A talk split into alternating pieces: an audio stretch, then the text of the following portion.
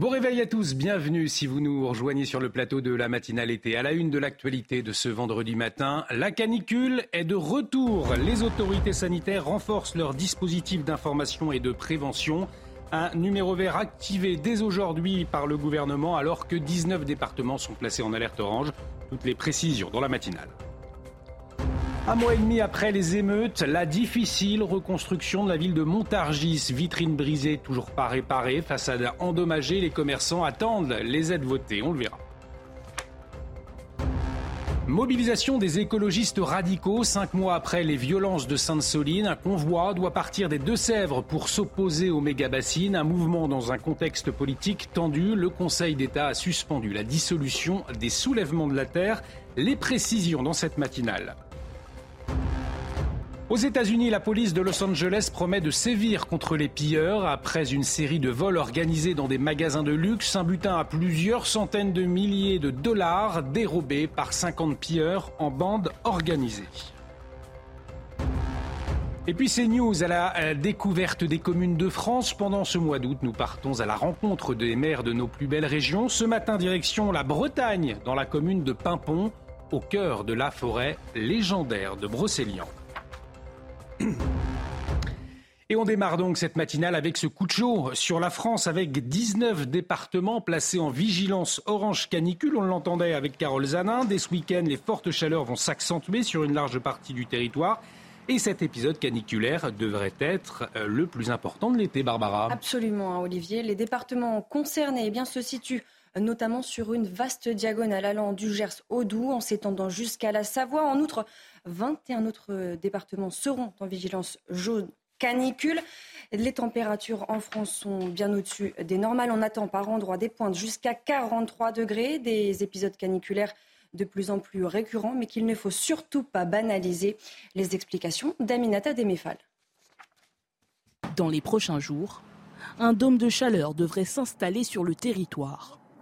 Le soleil chauffe le sol, donne de l'air chaud qui monte, l'air chaud s'élève, mais bloqué par l'anticyclone, l'air chaud va se refroidir, redescendre au niveau du sol pour reprendre des calories et remonter. Et donc vous avez une cocotte minute qui va se boucler sur elle-même. Un phénomène qui n'est pas prêt de s'arrêter, d'après ce prévisionniste Météo France. Il y a trois fois plus de canicules dans les 35 dernières années que dans les 35 années précédentes. Donc dans le contexte du réchauffement climatique, il est logique que les phénomènes de type canicule et vagues de chaleur aient tendance à devenir plus fréquents. Des chaleurs importantes qui peuvent avoir de lourdes conséquences sur la santé. Ça commence souvent par, soit par des crampes, soit par des maux de tête ou une fatigue anormale, puis bah, des fois des, des, des, vomissements et, il y a des gens qui, euh, qui font des comas profonds. Il faudra donc redoubler de vigilance et multiplier les gestes préventifs. Il faut éviter l'effort en pleine chaleur, euh, qu'il faut se rafraîchir euh, régulièrement. On ferme les fenêtres euh, le soir et surtout penser à, à contacter les personnes isolées ou les personnes âgées. Le gouvernement a décidé d'activer un numéro vert en cas d'interrogation sur les fortes chaleurs. Le service est joignable de 9h à 19h et gratuit depuis un poste fixe. Et dans ces conditions, le, travail peut devenir très pénible. On sera justement avec un, boulanger à 7h30 dans la matinale. Euh, souvenez-vous, ces événements qui ont marqué notre pays la nuit du 29 juin dernier. Près de 300 émeutiers ont dégradé des centaines de commerces et causé la destruction de cinq immeubles, notamment dans la ville de Montargis, une ville du Loiret pourtant réputée calme et tranquille, mais qui porte toujours, Barbara, eh bien, les stigmates hein, des émeutes. Oui, hein, nous sommes retournés sur place et vous allez le voir, l'heure n'est toujours pas à la reconstruction. Habitants et commerçants sont toujours sous le choc. Reportage Florian Doré, Olivier Gangloff et Sarah Vernier. Dans les rues du centre-ville, les stigmates des émeutes sont encore visibles. Une image de Montargis saccagée qui marque les habitants. Et ça fait mal au cœur. C'est une tristesse. Ça reste triste hein, malgré tout, parce que Montargis, ça reste un petit centre-ville, donc c'est vrai que ça, ça pollue un petit peu rapidement euh, la ville. On est encore dans la blessure. C'est pas prêt de cicatriser. Hein. Ici, une voiture bélier a totalement éventré ce commerce. Cette coiffeuse continue malgré tout de travailler de l'autre côté de ces palissades en bois. Toutes ces choses-là sont parties, qui étaient là-bas. Ça s'est défoncé. Mon outillage est parti. Et puis encore, oui, beaucoup de produits. Voilà. Donc, euh, c'était vraiment l'horreur, quoi. Quand je suis arrivée, c'était l'horreur parce qu'on est démunis. On se pose la question, j'ai pas rêvé ou tout. C'est terrible. Hein. En attendant, Mireille s'organise pour accueillir au mieux ses clients. Alors, donc, ils ont mon téléphone portable et mon téléphone fixe. Plus, donc, ils me cognent dans mes planches. Oui, ça fait maison close hein, maintenant quelque part. Et il y a des affiches aussi qui sont dessus. Des dégâts qui ont un coût et les travaux peinent à démarrer. Après le vote dans l'urgence du projet de loi reconstruction à l'Assemblée nationale, la ville de Montargis attend toujours.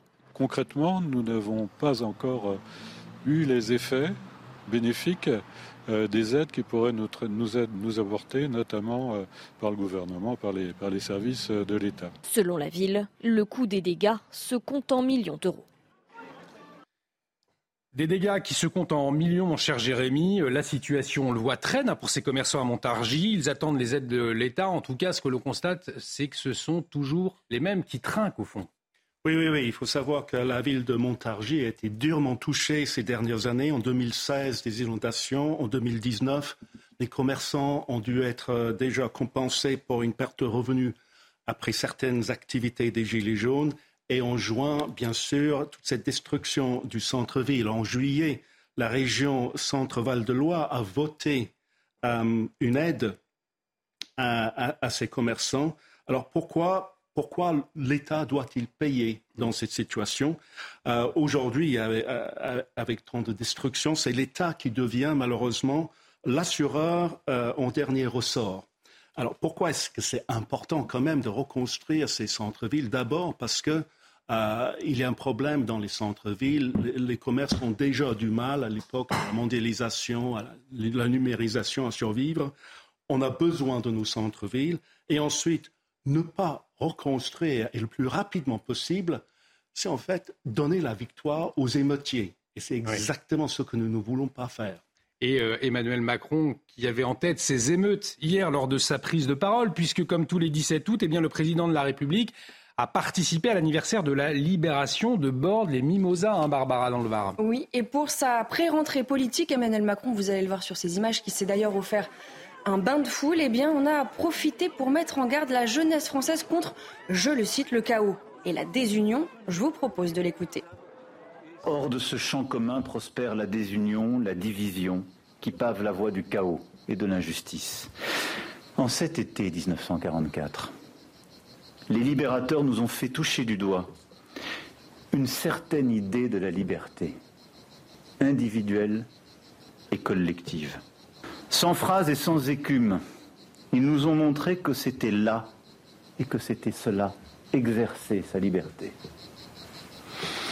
Ce n'est pas une frénésie de transgression, ce n'est pas une fièvre de renverser les interdits. C'est d'abord et avant tout une volonté maîtrisée et forte, capable d'assumer les contraintes qu'elle se choisit. Et cette liberté-là, qui n'existe que parce qu'elle est toujours et d'abord collective. Les droits qui s'en suivent, qui ne sont là que parce qu'il y avait d'abord des devoirs. C'est ce dont nous, nous devons nourrir nos jeunes générations. Alors, Jérémy Stubbs, on peut s'interroger, un message adressé à la jeunesse, néanmoins, est-ce qu'il peut rejoindre cette jeunesse, cette jeunesse qui a appuyé, est-ce que c'est audible? Ben, ce sera audible pour une certaine jeunesse qui étudie l'histoire, qui retient ses leçons à l'école. Pour les autres, à mon avis, c'est totalement inaudible. D'ailleurs, si beaucoup de ces émeutiers euh, étaient au courant de l'histoire de la Deuxième Guerre mondiale, euh, qui, est-ce qui dit qu'ils ne choisiraient pas euh, plutôt Hitler pour, pour, modèle? Et on a vu récemment avec les tags dans un immeuble à Nice qui est plus ou moins contrôlé par des dealers, les louanges de Hitler. Donc Emmanuel Macron, il, a du travail devant lui. Alors si seulement il suffisait de parler pour changer le monde, euh, mais en fait, bon, c'est très bien de lancer ce grand cycle mémoriel. On ne peut pas critiquer ça. Ça, c'est un moment de, bonheur en quelque sorte. Le problème, c'est que est-ce qu'aujourd'hui, on a la même conception de la nation qu'à l'époque de la Deuxième Guerre? Il est permis d'en douter. Effectivement, mon cher euh, Jérémy. Et puis, on vous parlait de Montargis tout à l'heure. Eh bien, Montargis, ce n'est pas la seule ville de France hein, à avoir été le théâtre de violences urbaines. Le ministère de la Justice a dévoilé hier le bilan chiffré de ces émeutes. on va le voir, hein, Barbara. au total, plus de 4000 personnes interpellées, 1239 condamnées. Absolument. Et parmi elles, eh bien, un jeune de 14 ans condamné à de la prison ferme et incarcéré. Alors, quels ont été les moyens utilisés pour identifier et interpeller ces personnes impliquées dans ces violences?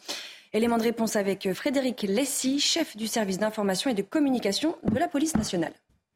Il faut savoir que oui, un pavé peut contenir de l'ADN. Euh, L'embase d'un mortier qui a été utilisé pour tirer sur les forces de l'ordre euh, peut laisser de l'ADN. Euh, les, traces, les traces papillaires continuent à être relevées.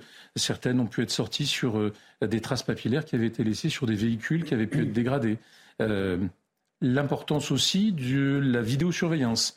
Certains commentent beaucoup, ça ne sert à rien, ce ne serait pas suffisant, ce n'est pas utile. Ça a été capital dans les investigations qui ont été menées, comme bien souvent. les réseaux de surveillance urbains, mais aussi la vidéo des commerces qui a pu être, qui a pu être exploitée, et elle a été énormément mise à contribution. La France qui a connu des violences ces derniers mois dans le cadre euh, de violences urbaines, mais pas seulement. Cinq mois après la manifestation contre les méga-bassines, vous vous souvenez, hein, qui euh, a dégénéré à Sainte-Soline, eh bien, les, opposants au projet n'entendent pas cesser la lutte, puisqu'à partir d'aujourd'hui, un convoi va s'élancer depuis Lezay dans les Deux-Sèvres, hein, Barbara. Et l'objectif est bien de ce nouveau rassemblement, dénoncer les projets de réservoirs d'eau géants. On fait le point avec Dounia Dengo. C'était il y a cinq mois, en mars dernier. De violents affrontements avaient lieu entre militants écologistes radicaux et forces de l'ordre à Sainte-Soline contre le projet de réserve d'eau pour l'irrigation agricole. Les bassines, c'est une aberration. C'est quelque chose qui ne remet pas en, cause le modèle productiviste et agricole, un modèle dont on sait très bien qu'on on devra en sortir. Ce vendredi, un nouveau rassemblement a lieu. Son nom, le convoi de l'eau, un convoi de vélos et de tracteurs qui s'élance depuis Lezay, dans les Deux-Sèvres, à quelques kilomètres seulement du chantier de Sainte-Soline. Organisé à l'initiative du collectif Bassine Non Merci et du syndicat agricole La Confédération Paysanne, il devrait réunir entre 500 et 1000 participants et converger vers l'agence de l'eau Loire-Bretagne à Orléans le 25 août prochain avant de se rendre à Paris. L'objectif, dénoncer les projets de retenue d'eau à des fins agricoles. L'événement marque également le retour au premier plan des soulèvements de la terre après la décision de suspendre la dissolution du mouvement. Selon les organisateurs, le convoi de l'eau sera un rendez-vous familial ayant pour but de favoriser les débats et le dialogue. Jérémy Stubbs, nouvelle mobilisation donc des écologistes radicaux, connus hein, pour leur action violente, on se souvient de Sainte-Soline, et pourtant ils doivent se sentir pousser des ailes hein, après la décision du Conseil d'État. Tout à fait, tout à fait. Euh, on ne peut pas douter du fait que cette organisation est partie liée avec des groupes violents, les Antifa et autres Black Blocs. Il suffit de consulter euh, les réseaux sociaux pour voir cette complicité euh, entre ces groupes, entre ces personnes. Le problème, c'est que la dissolution des associations n'est pas toujours la, la, bonne approche. Gérald Darmanin a déjà essayé l'année dernière de dissoudre le groupe des Antifas de Lyon est environ sans succès. Cette nouvelle suspension d'une dissolution, c'est un camouflet pour lui et pour le gouvernement. Ils ont l'air faibles. Hmm. Donc ça, c'est le grand risque avec cette approche. Et à n'en pas douter, ces organisations et ceux qui gravitent autour d'elles vont avoir, voilà, comme vous l'avez si bien dit, euh, Olivier, ils vont se sentir pousser des ailes, malheureusement. Et on, va suivre, euh, bien évidemment, euh, ce, convoi, un convoi, euh, on l'imagine, suivi de près par les forces de l'ordre. cette mauvaise nouvelle, ce matin, si vous êtes en vacances, ou si vous habitez près de la Turballe, en Loire-Atlantique, là-bas, la baignade pourrait être bientôt interdite. Hein, pourrait être. Pourrait être, effectivement. C'est la conséquence eh bien, d'une pollution aux hydrocarbures constatée hier sur la côte. Aucune précision n'a été apportée concernant l'origine de cette pollution. Située à une vingtaine de kilomètres de Saint-Nazaire, et eh bien, la Turballe est à la fois un port de pêche et une station balnéaire. Allez, ces images à, Shanghai, en Chine, avec un, salon de l'animal, chien cloné, robot de compagnie ou encore distributeur ambulant de, croquettes. Il y, en a, il y en a pour tout le monde, hein. il y en a pour tous les goûts. Des nouveautés, on, peut le dire, qui sont assez, euh, assez surprenante, hein, novatrice, on peut même le dire, des nouveautés euh, qui peuvent euh, eh bien, améliorer le quotidien de nos amis à quatre pattes. C'est ça, au fond, Barbara. aussi. Hein. quand on part en vacances, distribuer des croquettes avec un robot, euh, c'est plus sympa. Allez, on va euh, parler de, de sport maintenant, Barbara. Ces nouvelles déclarations de Lionel Messi. Qu'est-ce qu'il a dit? C'est tout de suite le journal des sports. Votre programme avec Groupe Verlaine, centrale photovoltaïque à poser en toute simplicité n'importe où. Groupe Verlaine, connectons nos énergies. Et on ouvre donc ce journal des sports avec ces nouvelles déclarations de Lionel Messi au sujet du Paris Saint-Germain. Oui, Lionel Messi est parti aux États-Unis. Il continue de parler euh, de Paris en conférence de presse. Le nouveau joueur de l'Inter Miami est revenu sur ses débuts euh, Tony Truant avec le club de David Beckham. Il en a également profité eh bien, pour, euh, pour rappeler que la situation à Miami était bien contraire à celle qu'il avait vécue à Paris où il ne voulait pas forcément aller. Je vous propose de l'écouter. Comme je l'ai dit à l'époque, mon départ pour Paris n'est pas quelque chose que je souhaitais. Quitter Barcelone n'était pas quelque chose que je voulais. Cela s'est passé, pour ainsi dire, du jour au lendemain. Il a fallu que je m'adapte à un endroit totalement différent de ceux où j'avais vécu toute ma vie, à la fois en ce qui concerne la ville et au sens sportif. Et c'était difficile. C'est le contraire de ce qui m'arrive ici en ce moment. Vous avez regardé votre programme avec Groupe Verlaine. Isolation thermique par l'extérieur avec aide de l'État. Groupe Verlaine, connectons nos énergies. Vous le savez, dans la matinale, nous profitons de cette période estivale pour, aller à la découverte de communes remarquables de notre pays. Dans un instant, nous allons aller en Bretagne. On va découvrir la forêt de Pimpon, forêt légendaire euh, de Brocéliande. Son maire sera avec nous, Alain Lefebvre. C'est tout de suite sur CNews. Restez avec nous.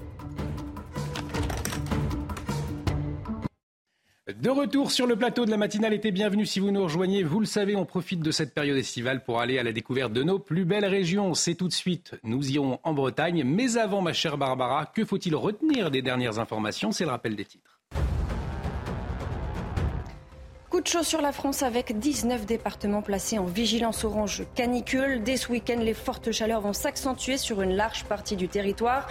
Un épisode caniculaire qui devrait être le plus important de l'été. Le pic d'intensité en France est attendu en début de semaine prochaine, sans doute mardi ou mercredi. Après les incendies dévastateurs et meurtriers à Hawaï, le responsable de la gestion des crises de Maui démissionne. L'homme était euh, depuis plusieurs jours vivement critiqué, notamment pour ne pas avoir fait retentir les sirènes d'alarme alors qu'un incendie de forêt ravageait la ville hawaïenne de Lawena. Enfin, le spectacle de Dieudonné interdit à Lyon alors que l'humoriste devait s'y produire demain. La préfecture a annoncé qu'elle s'y opposait, tout comme la mairie de Lyon. Dans un communiqué, la préfecture du Rhône évoque un risque de trouble à l'ordre public. Merci. Merci Barbara. Allez, comme chaque matin, depuis début août, nous profitons de, ces vacances pour aller à la découverte de communes remarquables de notre pays. Ce matin, on va prendre la direction de la Bretagne, au cœur de la forêt légendaire de Brocéliande. Ce matin, nous accueillons le maire de Pimpon, Alain Lefebvre. Merci, monsieur le maire, de vous lever de bonne heure pour nos amis euh, qui nous regardent. Vous entendez peut-être, pour commencer, ce chant traditionnel breton connu pour, pour avoir été repris par le groupe Triane que l'on entend, les filles des forges, qui parlent des forges de Pimpon. Dites-nous, quelles sont ces forges de Pimpon, monsieur le maire Bien sûr, c'est un site euh, métallurgique. Euh, les forges datent de 1633. C'était les premières forges. Et on était euh, très dynamique. C'est un site emblématique à Pimpon qu'il faut visiter quand on vient à Pimpon, sûr. Donc un site qu'on peut visiter, qui fait partie du, patrimoine donc de votre commune. Pimpon également connu pour sa forêt légendaire, la forêt de Brocéliande. De nombreuses histoires et légendes sont associées hein, à cette forêt qui est mondialement connue. Est-ce qu'on y rencontre vraiment des corrigans, des fées ou encore des sorcières? Bien sûr, on peut découvrir la forêt à travers plusieurs, euh, plusieurs euh, possibilités, soit avec des balades comptées qui sont organisées euh, par l'Office de tourisme, mais aussi à travers la scénographie qui est la porte des secrets.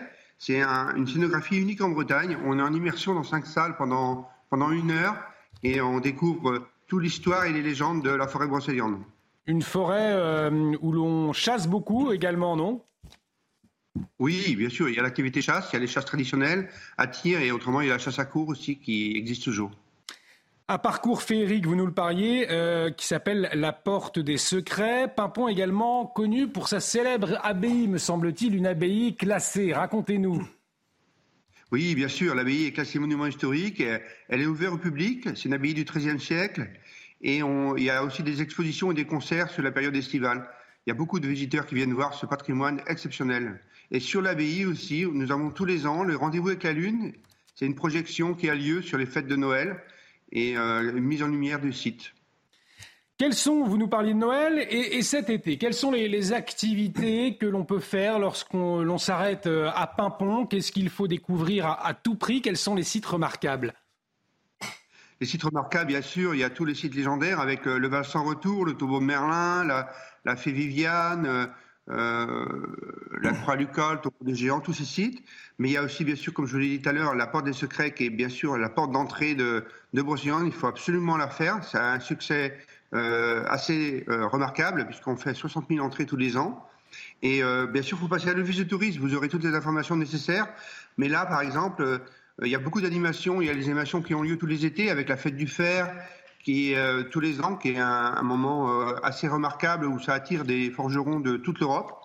Et aussi, on a des activités euh, régulières. Et là, vous voyez, dès samedi prochain, dès demain, hein, c'est dès demain, on est la plus petite commune à accueillir un match de la Coupe du Monde militaire avec le match Irlande-Ouzbékistan. Et donc, l'année prochaine encore, Papro est toujours remarqué puisque l'année prochaine on accueille la Flamme olympique le 1er juin 2024 donc vous voyez, il y a toujours des choses à faire à Pimpon. Pimpon, donc, qui accueille la flamme olympique, on l'apprend ce matin sur CNews. Euh, une ville, on peut le dire, Pimpon, aimée par la mère du général de Gaulle, puisque Jeanne de Gaulle y est enterrée. Hein. C'est une particularité aussi remarquable de votre commune. Bien sûr, il y, a, une plaque justement sur la maison où la mère du général de Gaulle a été présente le jour où on a entendu l'appel de son fils. Et euh, voilà, on a un, centre historique avec un patrimoine assez remarquable et vraiment, euh, voilà, j'invite tout le monde à venir visiter Pimpon. Il y a une, dynamique et il y a beaucoup de commerces qui sont là pour accueillir. C'est assez, euh, assez rare pour une petite commune de moins de 2000 habitants. Nous avons plus de 20 commerces et nous accueillons à l'office de tourisme 3000 personnes par jour en période estivale. Vous voyez, un vrai dynamisme. Et ça, les réalisateurs de cinéma ne s'y sont pas trompés, puisque euh, Pimpon, c'est la commune idéale pour les décors de cinéma. Hein. Beaucoup de tournages également. Là, cette année, on a une série hein, qui est tournée, et puis on a aussi un, film, un court métrage qui, qui paraîtra l'année prochaine. Oui. Et pour conclure, avant de vous libérer, euh, Monsieur le maire, bien évidemment, lorsque nous passerons à Pimpon, il faut boire une bolée de cidre et une bonne galette. Bien sûr, nous avons des crêperies, nous sommes là. Euh, je vous dis, c'est très dynamique et nous vous accueillons avec plaisir. Un grand merci, Monsieur le maire. Je sais que Jérémy Stubbs, qui est à côté, qui est britannique, a une folle envie de découvrir la, Bretagne, parce que vous l'avez un peu dans le cœur. Tout à fait, tout à fait. Euh, cette poésie est irrésistible, surtout pour le grand breton que je suis, pour ainsi dire. Exactement. Merci beaucoup, monsieur le maire, en tout cas, Alain Lefebvre, maire de Pimpon, donc, euh, ville légendaire en pleine forêt de, de Brocéliande. N'hésitez pas à aller la découvrir, c'est en Ille-et-Vilaine. Merci à vous. Allez, on marque une très courte pause. Dans un instant, euh, nous allons euh, revenir sur cette canicule, le retour notamment dans la matinale. Mais avant, très courte pause. À tout de suite sur CNews.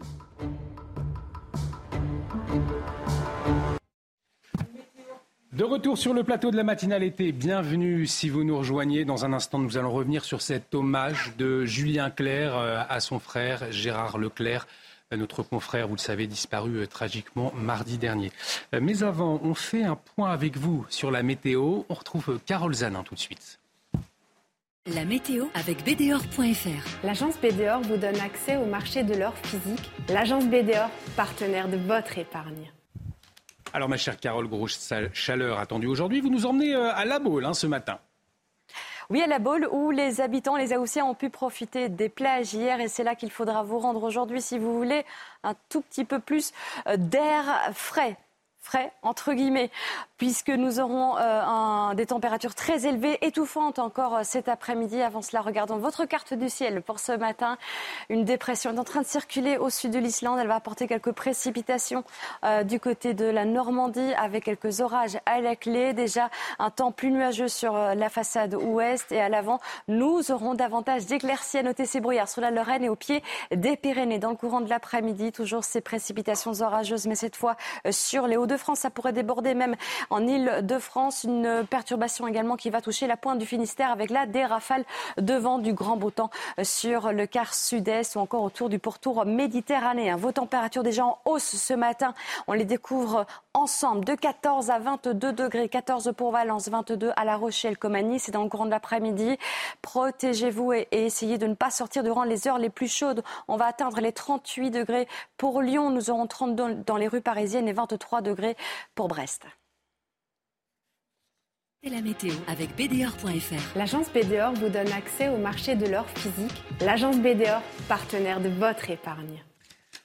Bon réveil à tous, bienvenue si vous nous rejoignez sur CNews à la une de l'actualité de ce vendredi matin, l'hommage de Julien Clerc à son frère Gérard Leclerc. À la Baule, le chanteur lui a dédié son concert avec des mots remplis d'amour et d'émotion. Notre confrère Gérard Leclerc disparu tragiquement mardi. Le gang des cambrioleurs à l'acide démantelé. Il sévissait depuis un an en Ile-de-France avec un produit corrosif pour neutraliser la serrure de porte. Au total, plus de 74 faits répertoriés. En Corse, des centaines de personnes mobilisées pour dire non au trafic de drogue. Un rassemblement hier à Ajaccio où deux agents municipaux ont été menacés de mort par des dealers selon la municipalité. Et puis des boulangers obligés de fermer boutique face à la crise économique et l'augmentation des tarifs de l'énergie, une situation particulièrement importante en région Occitanie, on le verra dans notre reportage à suivre. La France va connaître son épisode de canicule le plus chaud de l'été avec des températures allant jusqu'à 43 degrés. On parle d'un dôme de chaleur. Alors de quoi s'agit-il? Les explications de Carole Zanin dans la matinale. Et c'est un hommage bouleversant, donc extrêmement touchant, celui euh, de Julien Clerc à son demi-frère Gérard Leclerc, notre confrère euh, décédé mardi, hein, Barbara. Oui, hier soir euh, à la Baule, eh bien, le chanteur, debout sur le devant de la scène, habillé tout en noir, a honoré la mémoire de son petit frère qui assistait à ses concerts depuis 50 ans. Retour sur ce vibrant hommage avec Mathilde Ibanez. Mon frère m'avait donné rendez-vous ici ce soir et le destin en a décidé autrement. C'est un concert rempli d'émotions. Deux jours après le décès tragique de Gérard Leclerc, son frère, Julien Clerc, a tenu à lui rendre hommage en chantant lors d'un concert organisé où le journaliste devait se rendre avant de perdre la vie. Je reçois depuis deux jours tellement de, de messages, de témoignages qui disent combien Gérard était aimé, respecté, que ça me fait chaud au cœur et que ça atténue un peu la peine. Un concert riche en émotions, salué par les spectateurs. Le fait qu'il décide de chanter malgré des événements aussi tragiques, c'est aussi un hommage à son frère. Et comme je vous dis, c'est un beau message d'espérance.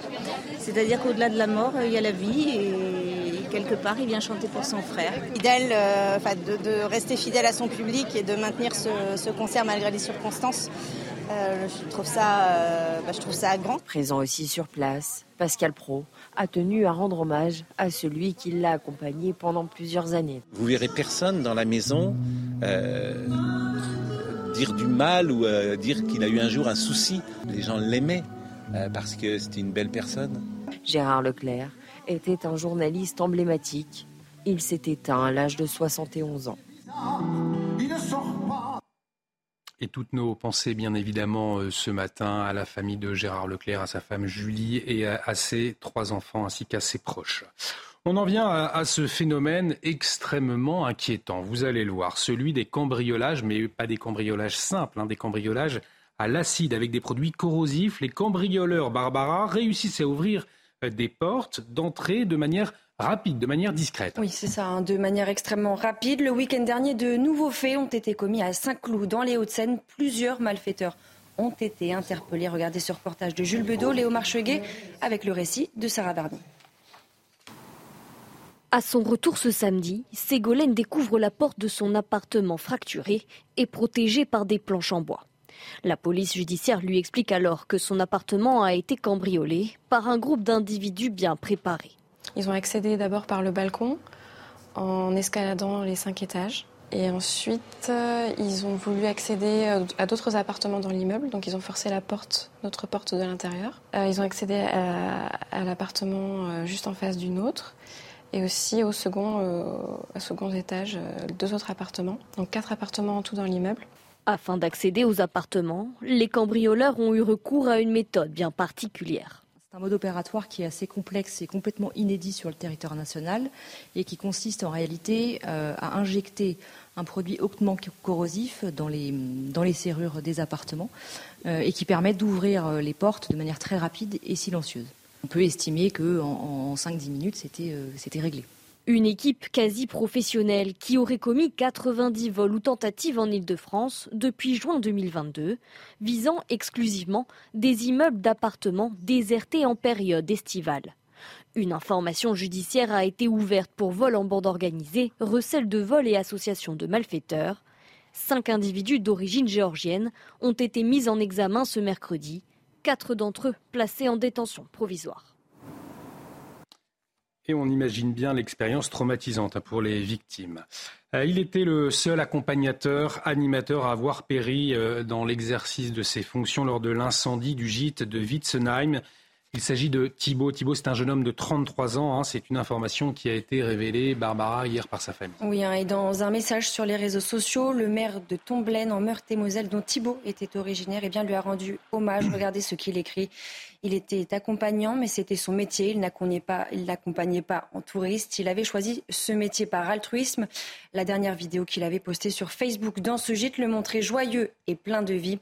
On le rappelle, dans cet incendie, eh bien, 10 vacanciers en situation de handicap ont également perdu la vie. Effectivement, un drame et l'enquête se, poursuit pour faire toute la lumière pour cet événement dramatique. On va prendre la direction de la Corse tout de suite, plus précisément à Ajaccio puisqu'hier des centaines de personnes se sont rassemblées pour protester contre les menaces dont auraient été victimes deux agents euh, municipaux dimanche dernier. Barbara, les Corses disent non au trafic de drogue. Absolument. L'ensemble des mouvements nationalistes avaient appelé à la mobilisation, dénonçant tour à tour le fléau de la drogue et de celui qui l'alimente. Le récit sur place avec notre correspondante Christina Luzzi.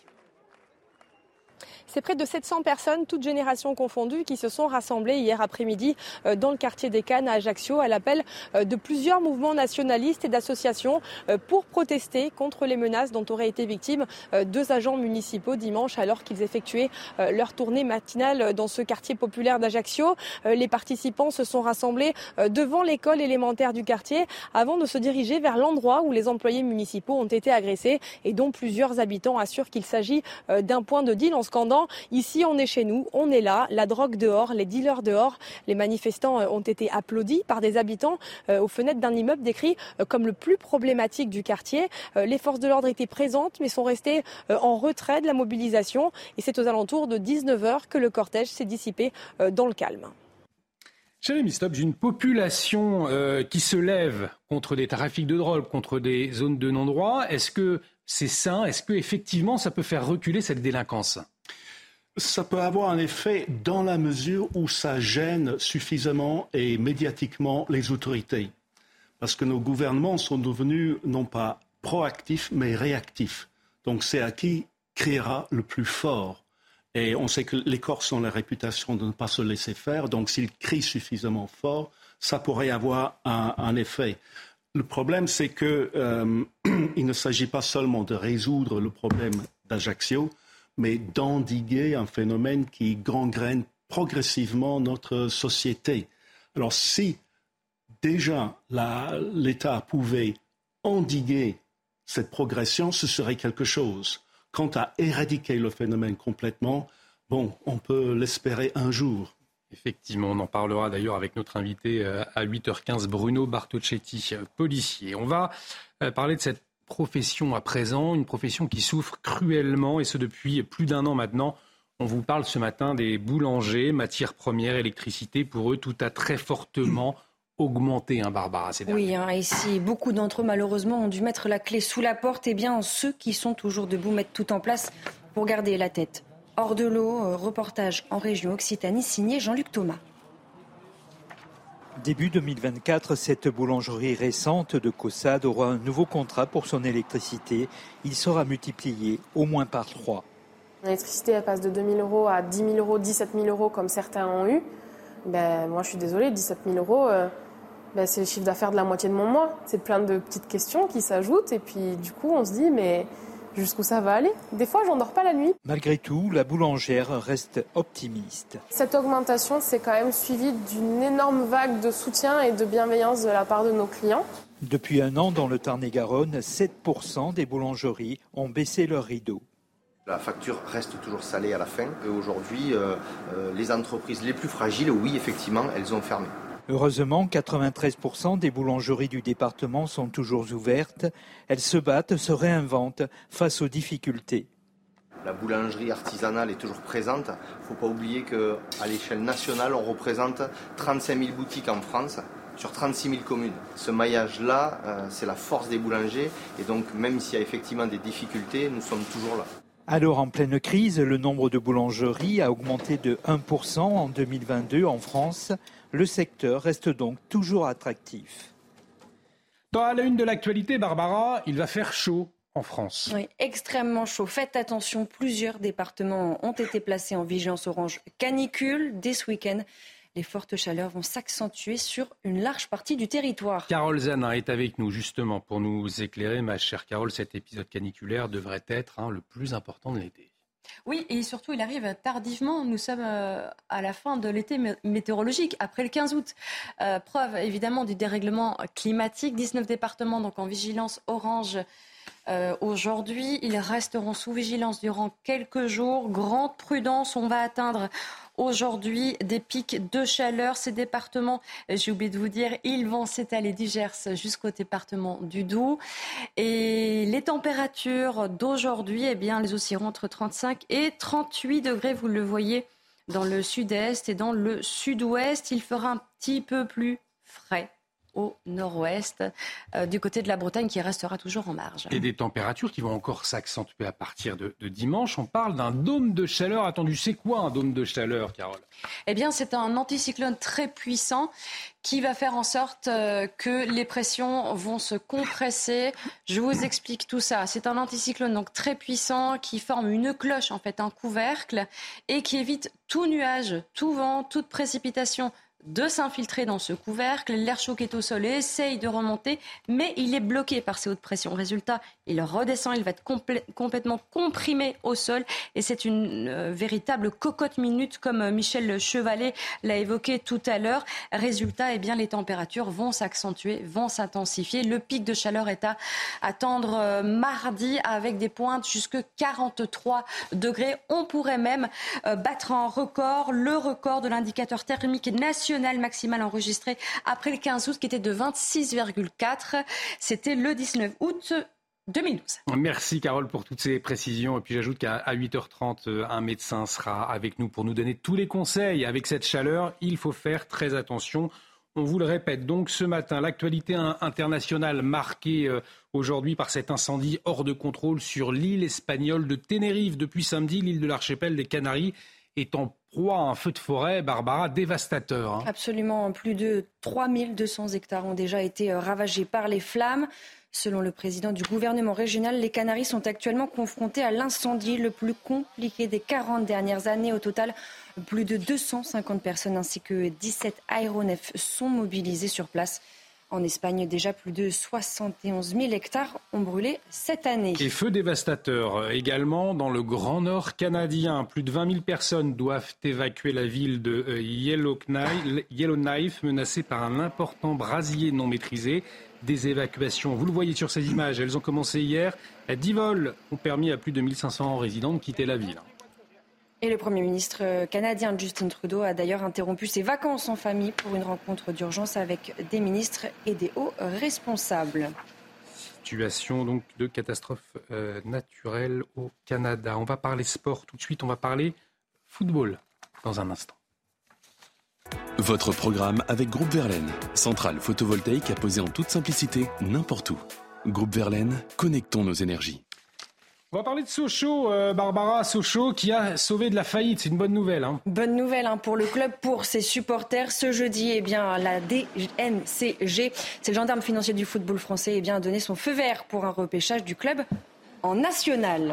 J-21 avant le coup d'envoi de la Coupe du Monde de rugby. Euh, lundi, le sélectionneur français Fabien Galtier dévoilera la liste de ses joueurs. Oui, hein, les 33 joueurs eh bien, sélectionnés pour participer à cette Coupe du Monde à la maison. Ce week-end, en attendant, les Bleus affrontent, les Fidjiens.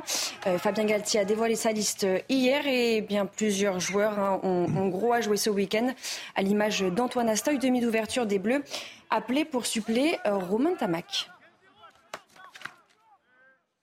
Vous avez regardé votre programme avec Groupe Verlaine. Isolation thermique par l'extérieur avec aide de l'État. Groupe Verlaine, connectons nos énergies. Allez, on va marquer une très courte pause sur notre antenne, mais restez avec nous, on va parler de la situation en Arménie. C'est vrai qu'on en parle peu et pourtant la situation est extrêmement préoccupante. On verra tout cela avec notre invité Tigran Yegavian, professeur à l'université Schiller, auteur de Géopolitique de l'Arménie. Il est avec nous tout de suite sur CNews. Restez avec nous sur notre antenne. De retour sur le plateau de la matinalité, bienvenue si vous nous rejoignez. On va s'intéresser dans un instant à la situation en Arménie. On en parle peu, pourtant la situation est préoccupante. On le verra. Mais tout de suite, le rappel des titres avec vous, Barbara. Cinq mois après les violents affrontements survenus à Sainte-Soline, eh bien, les opposants aux bassines s'élancent ce vendredi vers Paris. Objectif eh bien, dénoncer les projets de retenue d'eau à des fins agricoles. L'événement marque également le retour des soulèvements de la terre. Comme tous les 17 août, le président de la République a participé ce jeudi à l'anniversaire de la libération de Bormes-les-Mimosas, c'est dans le Var, pour sa pré-rentrée politique. Eh bien, Emmanuel Macron a fait un discours dans lequel il profite pour mettre en garde la jeunesse française contre le chaos et la désunion. Enfin, dans le Grand Nord canadien, plus de 20 000 personnes doivent évacuer la ville de Yellowknife avant ce vendredi. La ville est menacée par un important brasier non maîtrisé. Le pays fait face à des incendies dévastateurs. Le Premier ministre canadien a d'ailleurs interrompu ses vacances pour des rencontres de toute urgence avec ses ministres. Merci Barbara. Dans l'actualité également, la situation très préoccupante en Arménie. Alors c'est vrai qu'on en parle assez peu et pourtant l'Arménie qui exhorte le Conseil de sécurité des Nations Unies euh, d'empêcher un génocide hein, en exigeant que l'Azerbaïdjan rétablisse immédiatement la circulation des personnes et des euh, marchandises. Effectivement, le Conseil de sécurité de l'ONU qui s'est réuni euh, en urgence hier pour se prononcer sur la situation humanitaire de l'Arménie, alors que l'Azerbaïdjan a annoncé la suspension de la circulation du seul axe qui relie l'Arménie à l'enclave du Nagorno-Karabakh. 120 000 Arméniens sont coincés sans aucun ravitaillement. Alors, pour y voir un peu plus clair, euh, nous accueillons ce matin Tigran Yegavian. Il est professeur à l'université Schiller auteur de Géopolitique de l'Arménie. C'est aux éditions Bibliomonde. Euh, Tigran Yegavian, merci d'avoir accepté notre invitation pour nous éclairer. Euh, après le génocide arménien de 1915, ma question est très claire ce matin. Est-ce qu'un drame dont on pensait qu'il ne pourrait se reproduire, eh bien, pourrait justement se reproduire aujourd'hui? Est-ce qu'on en est là? Oui, bonjour. Malheureusement, indique que nous sommes euh, face à l'éminence d'un plan d'extermination, mais c'est une extermination, un génocide à petit feu. Car euh, depuis 2020, la population arménienne autochtone hein, de cette région, que les Arméniens appellent l'Alsar, et qui est un des berceaux de l'Arménie historique, euh, est complètement coupée, euh, en tout cas du monde extérieur. Et l'Azerbaïdjan a véritablement tous les leviers, le rapport de force favorable pour euh, arriver à ses fins, c'est-à-dire procéder à l'expulsion définitive de cette population pour régler ce problème. Donc tant qu'il y aura une population autochtone qui se maintient, l'Azerbaïdjan poursuivra une politique qui consiste à affaiblir la population. Nous avons déjà des victimes, des gens qui meurent de faim, sont littéralement morts de faim euh, face à la possibilité de ravitailler cette population via le corridor de la Chine, donc cette artère qui jusqu'au mois de décembre dernier euh, le Haut-Karabakh au reste de l'Arménie. Alors on voit justement sur cette carte à côté de vous euh, très clairement où se situe le, Haut-Karabakh. On va, on va revoir la carte. Euh, c'est cette région hein, qui est au, cœur du conflit, c'est le noyau du conflit. Historiquement, cette région, elle appartient à qui? Historiquement, c'est une région qui, a, qui, était arménienne, qui faisait partie de la République d'Arménie indépendante de 1918 à 1920. Et en 1921, en fait, le pouvoir bolchevique avait décidé arbitrairement de la détacher de l'Arménie pour l'offrir à l'Azerbaïdjan deux raisons majeures. La première, il s'agissait de faire, euh, de récompenser l'Azerbaïdjan qui avait été soviétisé plus tôt que l'Arménie et qui avait beaucoup de contrôle. C'était aussi un geste d'amitié vis-à-vis des musulmans du Caucase. Euh, c'était un geste d'amitié vis-à-vis de la Turquie, euh, qui est Malis, qui était la protectrice de l'Azerbaïdjan, qui n'avait pas encore choisi son camp contre l'impérialisme occidental, qui était plutôt anti-impérialiste. Donc c'était intéressant pour les bolcheviks d'être proches de la Turquie. donc effectivement, les, Arméniens de Karabakh ont, été aussi de cette politique impériale et aujourd'hui, ils sont les victimes collatérales du conflit russo-ukrainien. Je m'explique. Traditionnellement, les Arméniens sont un petit peu les, vassaux, euh, en tout cas les protégés euh, de la Russie. Il y avait une alliance qui marchait depuis bien dans les années 90, puisque c'était le seul allié fiable de la Russie dans le Caucase du Sud, qui est son précaré. Et aujourd'hui, la relation est très dégradée. Et la, la Russie est beaucoup plus dépendante de l'Azerbaïdjan qu'elle ne l'était il y a 10 ans, même il y a 5 ans, puisque c'est via le territoire azerbaïdjanais que euh, circulent donc euh, les exportations d'hydrocarbures russes. C'est-à-dire que la Russie contourne les sanctions internationales via l'Azerbaïdjan. Du coup, elle est beaucoup plus dépendante de l'Azerbaïdjan. Elle n'a plus autant de leviers euh, pour rétablir une sorte d'équilibre entre Arméniens et Azerbaïdjanais dans la région.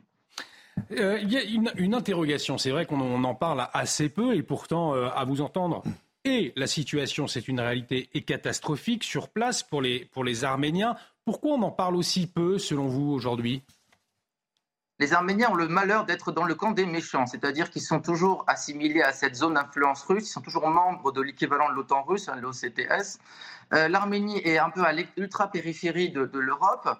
Elle est, encore une fois, comme je le rappelle, victime du deux poids deux mesures dans le traitement du conflit russo-ukrainien, alors qu'on oublie que l'Arménie est un atout vital dans tout l'écosystème de l'Europe orientale euh, par, son, par le fait que c'est l'unique démocratie, c'est l'unique démocratie à part les pays baltes de tout l'espace post-soviétique. C'est un pays extrêmement qui cherche désespérément une alternative à euh, son alliance avec la Russie, c'est-à-dire elle cherche un allié qui pourrait lui pouvoir une sécurité. Alors le problème, c'est que vous avez un gouvernement pro-occidental démocratique qui se rapproche des États-Unis, qui est extrêmement euh, proche de la France, qui attend beaucoup de la France, qui la France soutient diplomatiquement, politiquement et aussi au niveau humanitaire. La France a voté, a alloué une enveloppe à la Croix-Rouge internationale pour justement soutenir humanitairement les Arméniens du, Haut-Karabakh, mais elle n'est toujours pas de l'Arménie. C'est-à-dire qu'elle n'est pas en mesure euh, de participer à la défense de l'Arménie. Vous avez une mission d'observation de l'Union européenne qui est déployée en Arménie, côté arménien, à la frontière avec l'Azerbaïdjan depuis octobre dernier. Euh, il ne vous a pas échappé qu'avant-hier, cette mission a été l'objet de tirs de la part de l'armée azerbaïdjanaise. Or, Bruxelles n'a pas condamné. Ça veut dire hmm. que vous avez la volonté de la part des Occidentaux de ne pas s'aligner l'Azerbaïdjan qui fait très très haut les enchères, notamment euh, sur le dossier des hydrocarbures. Merci beaucoup Tigran Yegavian pour votre euh, éclairage ce matin sur la situation, on l'a bien compris, très inquiétante en Arménie. Euh, Tigran Yegavian, professeur à l'Université Schiller, auteur de Géopolitique de l'Arménie, c'est aux éditions Bibliomonde. Tout autre sujet euh, à présent, un peu plus léger néanmoins, qui nous concerne tous. Est-ce que vous faites partie de ces personnes qui télétravaillent? Alors, si c'est le cas, eh bien, vous faites figure d'exception. Nous, ce n'est pas le cas, en tout cas, autour de cette table, Barbara. Et oui, selon une récente étude européenne, eh bien, il s'avère que la France est à la traîne euh, concernant cette pratique dans notre pays. Le nombre de jours de travail en distanciel par semaine est en moyenne de 0,6 jours accordés contre, écoutez bien, 1,7 au Canada. Alors, comment l'expliquer? Élément de réponse avec Dounia Tengour. Contrairement à leurs voisins européens, les Français ne sont pas des grands adeptes du télétravail. Selon une dernière étude réalisée dans 34 pays développés, les salariés français se classent parmi ceux qui pratiquent le moins le travail à domicile, avec une moyenne d'une demi-journée par semaine contre une journée pour les salariés allemands. Pourtant, de nombreux employés sont conquis à l'idée de travailler depuis chez eux. J'adore. J'aime beaucoup. Bah, parce que ça me permet d'économiser le temps de trajet, le train de transport. Je pense que 2-3 jours de télétravail maison, c'est pas mal. Comme ça, on garde quand même un dynamisme, on va voir nos collègues, on profite, etc. Du côté des chefs d'entreprise et de certains salariés, le télétravail fait redouter une baisse de productivité, mais aussi un manque de cohésion entre collègues. Ah, le télétravail, c'est très bien, mais on perd le contact avec ses collègues. À petite dose, oui, à grande dose, non. Je pense que si j'en faisais tous les jours, je serais très très peu productive. Chez moi, j'ai du mal à me motiver. Même si le télétravail s'est développé dans de nombreux pays industrialisés depuis la pandémie, les Français, bien que demandeurs, restent, semble-t-il, encore très attachés à la vie d'entreprise en présentiel. Dans l'actualité également, en France, la canicule de retour, les autorités sanitaires renforcent leurs dispositifs d'information et de prévention. On y revient en détail dans la matinale dès 7h. Mais avant, on va marquer une très courte pause. Restez avec nous sur CNews.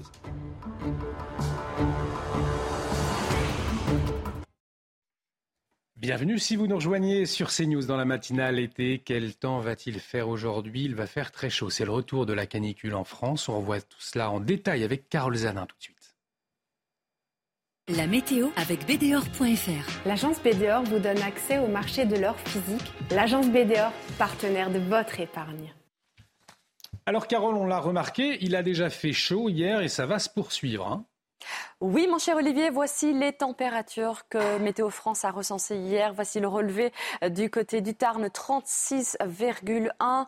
Euh, dans euh, la Haute-Loire, 36,1. 9. Nous aurons à l'Ain 36,5 et à l'Isère 35,6. Ça va se poursuivre dans le courant de cet après-midi. Nous serons 10 degrés au-dessus des normales de saison. Voyons euh, tout d'abord la carte de votre ciel pour ce matin avec quelques précipitations orageuses du côté de la Normandie. Un ciel plus nuageux également euh, sur la pointe bretonne. Des entrées maritimes au pied des Pyrénées mais également du côté de la Lorraine. Et dans le courant de l'après-midi, on va retrouver ces précipitations du côté côté des Hauts-de-France, il faudra sortir le parapluie, mais également euh, sur la pointe du Finistère avec là des rafales de vent. Davantage euh, de nuages sur les régions centrales, mais aussi de belles éclaircies. Les éclaircies qui seront plus belles autour du golfe du Lion. À noter ce vent d'autant qui sera toujours présent, qui va souffler de 70 euh, à 80 km par heure. Vos températures avec cela, eh bien, nous serons 3 4 degrés au-dessus des normales de saison sur une bonne partie nord du territoire, avec 15 degrés pour Brest, 20 du côté de Paris et dans le courant de l'après-midi, nous serons, je vous le disais, 10 degrés au-dessus des normales de saison. 38 pour Lyon, 23 pour Brest. C'est là-bas que vous pourrez aller pour avoir un petit peu d'air frais, ou en tout cas un air ventilé. 32 degrés pour les rues parisiennes, 33 pour le sud-ouest. C'était la météo avec BDOR.fr. L'agence BDOR vous donne accès au marché de l'or physique. L'agence BDOR, partenaire de votre épargne. Bon réveil à tous, bienvenue sur le plateau de la matinalité. Si vous nous rejoignez ce matin pour m'accompagner, vous livrez l'information Barbara Durand, Jérémy Stubbs et à la une de l'actualité de ce vendredi, la canicule, le retour. Les autorités sanitaires renforcent leur dispositif d'information et de prévention. Un numéro vert activé dès aujourd'hui par le gouvernement alors que 19 départements sont placés en alerte orange. Toutes les précisions ce matin. Un mois et demi après les émeutes, la difficile reconstruction de la ville de Montargis, vitrines brisées, toujours pas réparées, façades endommagées, les commerçants attendent les aides votées par l'État. Et puis aux États-Unis, la police de Los Angeles promet de sévir contre les pilleurs après euh, une série de vols organisés dans des magasins de luxe. Un butin à plusieurs centaines de milliers de dollars dérobés par 50 pilleurs en bande organisée. On voit tout cela avec notre correspondant sur place. Bateau luxueux, hélicoptère, boutique de luxe. Chaque été, c'est le décor à Saint-Tropez et les prix augmentent drastiquement. Alors, cette station balnéaire en fait-elle trop pour les personnes fortunées au détriment des autres touristes? On voit cela dans la matinale. Je vous le disais donc à la une ce matin, ce coup de chaud sur la France avec 19 départements placés en vigilance orange canicule et dès ce week-end, les fortes chaleurs vont s'accentuer sur une large partie du territoire. Un épisode caniculaire qui devrait être Barbara le plus important de l'été. Et eh oui, hein, euh, on l'attendait. Hein, le, pic de chaleur et d'intensité est attendu en début de semaine prochaine, sans doute mardi ou mercredi, selon Météo France. Les températures, on l'a bien sûr évoqué, sont bien au-dessus des normales. On attend par endroits des pointes à 43 degrés. Des épisodes de plus en plus récurrents, mais qu'ils ne doivent surtout pas être banalisés, comme nous l'explique Aminata Demefal. Dans les prochains jours, un dôme de chaleur devrait s'installer sur le territoire. Le soleil chauffe le sol, donne de l'air chaud qui monte, l'air chaud s'élève, mais bloqué par l'anticyclone, l'air chaud va se refroidir, redescendre au niveau du sol pour reprendre des calories et remonter. Et donc vous avez une cocotte minute qui va se boucler sur elle-même. Un phénomène qui n'est pas prêt de s'arrêter, d'après ce prévisionniste Météo France. Il y a trois fois plus de canicules dans les 35 dernières années que dans les 35 années précédentes. Donc dans le contexte du réchauffement climatique, il est logique que les phénomènes de type canicule et vagues de chaleur aient tendance à devenir plus fréquents. Des chaleurs importantes qui peuvent avoir de lourdes conséquences sur la santé. Ça commence souvent par, soit par des crampes, soit par des maux de tête ou une fatigue anormale, puis bah, des fois des, des, des, vomissements et, il y a des gens qui, euh, qui font des comas profonds. Il faudra donc redoubler de vigilance et multiplier les gestes préventifs. Il faut éviter l'effort en pleine chaleur, euh, qu'il faut se rafraîchir euh, régulièrement. On ferme les fenêtres le soir et surtout penser à, à contacter les personnes isolées ou les personnes âgées. Le gouvernement a décidé d'activer un numéro vert en cas d'interrogation sur les fortes chaleurs. Le service est joignable de 9h à 19h et gratuit depuis un poste fixe. On va revenir sur l'après-émeute dans un instant, l'après euh, ces émeutes qui étaient euh, dans l'esprit du président de la République hier, puisque comme tous les 17 août, Emmanuel Macron euh, a participé hier à l'anniversaire de la libération de Borne et Mimosa dans le Var pour sa pré-rentrée politique en somme, hein, Barbara. Absolument. Emmanuel Macron, qui s'est d'ailleurs offert un bain de foule, vous le voyez sur ces images. Le président a donc fait son traditionnel discours dans lequel eh il a tenu à mettre en garde la jeunesse française contre, je le cite, le chaos et la désunion. Je vous propose de l'écouter. Hors de ce champ commun prospère la désunion, la division, qui pave la voie du chaos et de l'injustice.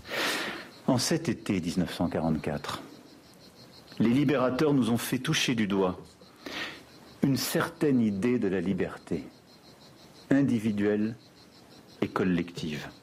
Sans phrase et sans écume, ils nous ont montré que c'était là et que c'était cela, exercer sa liberté. Ce n'est pas une frénésie de transgression, ce n'est pas une fièvre de renverser les interdits. C'est d'abord et avant tout une volonté maîtrisée et forte, capable d'assumer les contraintes qu'elle se choisit. Et cette liberté-là, qui n'existe que parce qu'elle est toujours et d'abord collective. Les droits qui s'en suivent, qui ne sont là que parce qu'il y avait d'abord des devoirs. C'est ce dont nous, devons nourrir nos jeunes générations. En tout cas, un mois et demi euh, après les émeutes, la difficile reconstruction de plusieurs villes, c'est le cas notamment à Montargis. On en parlera avec notre invité à 7h10. Euh, une patronne de salon de coiffure. Hein. son salon de coiffure euh, est toujours complètement endommagé, façade endommagée, vitrine brisée, toujours pas réparée. On verra cela à 7h10. Montargis, qui n'est pas la seule ville de France à avoir été le théâtre de violences urbaines. Le ministère de la Justice a d'ailleurs dévoilé hier le bilan chiffré hein, des émeutes, Barbara. Oui, hein, concernant les, interpellations, eh bien regardez, au total, plus de 4000 personnes ont été interpellées, 1239 ont été condamnées. Parmi elles, un jeune de 14 ans condamné à de la prison ferme et incarcéré. Alors, euh, quels ont été les moyens utilisés pour identifier et interpeller les personnes impliquées dans ces violences? Écoutez euh, la réponse de Frédéric Lessy, il est euh, chef du service d'information et de communication de la police nationale. Il faut savoir que oui, un pavé peut contenir de l'ADN. Euh, L'embase d'un mortier qui a été utilisé pour tirer sur les forces de l'ordre euh, peut laisser de l'ADN. Euh, les, traces, les traces papillaires continuent à être relevées. certaines ont pu être sorties sur des traces papillaires qui avaient été laissées sur des véhicules qui avaient pu être dégradés. L'importance aussi de la vidéosurveillance. Certains commentent beaucoup. ça ne sert à rien, ce ne serait pas suffisant, ce n'est pas utile. Euh, ça a été capital dans les investigations qui ont été menées, comme bien souvent. Euh, les réseaux de surveillance urbain, mais aussi euh, la vidéo des commerces qui a pu être, qui a pu être exploitée, et elle a été énormément mise à contribution.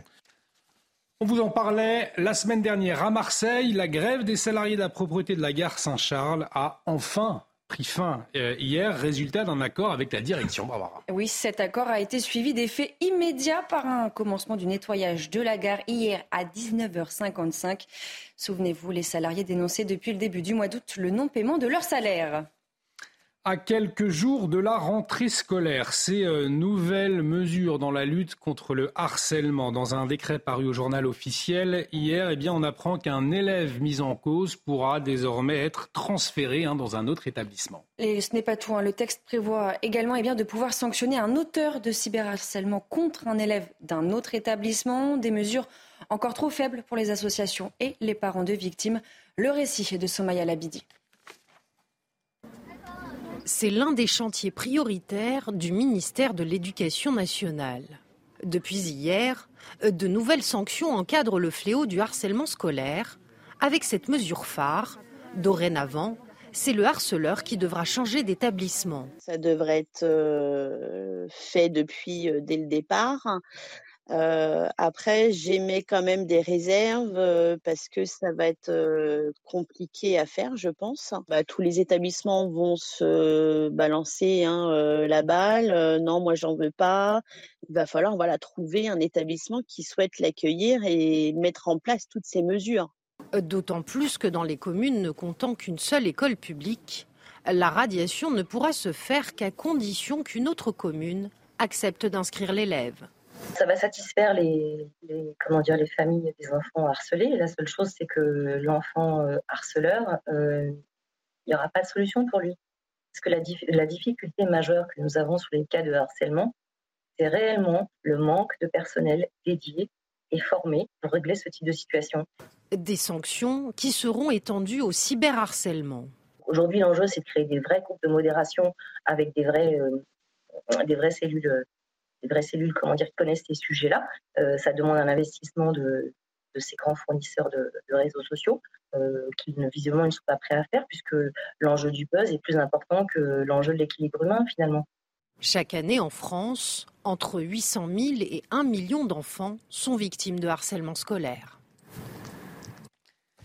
Cette mauvaise nouvelle à présent, si vous êtes en vacances ou si vous habitez près de la Turballe ou à la Turballe, donc c'est en Loire-Atlantique, là-bas, la baignade pourrait être bientôt interdite, hein, Barbara. Oui, hein, c'est une mauvaise nouvelle et eh bien pour nous, mais aussi pour, euh, pour la planète là-bas, et euh, eh bien conséquence d'une pollution aux hydrocarbures constatée. Hier, la baignade pourrait être donc interdite. Aucune précision n'a été apportée concernant l'origine de cette pollution. Située à une vingtaine de kilomètres de Saint-Nazaire, la Turballe est à la fois un port de pêche, mais aussi une station balnéaire.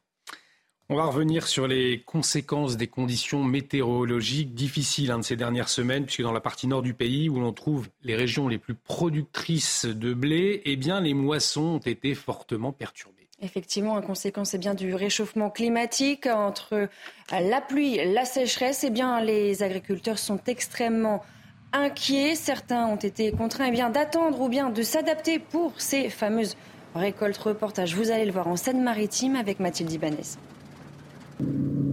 La moisson s'annonçait pourtant bonne en France cette année, car le mois de juin a été caractérisé par un climat doux.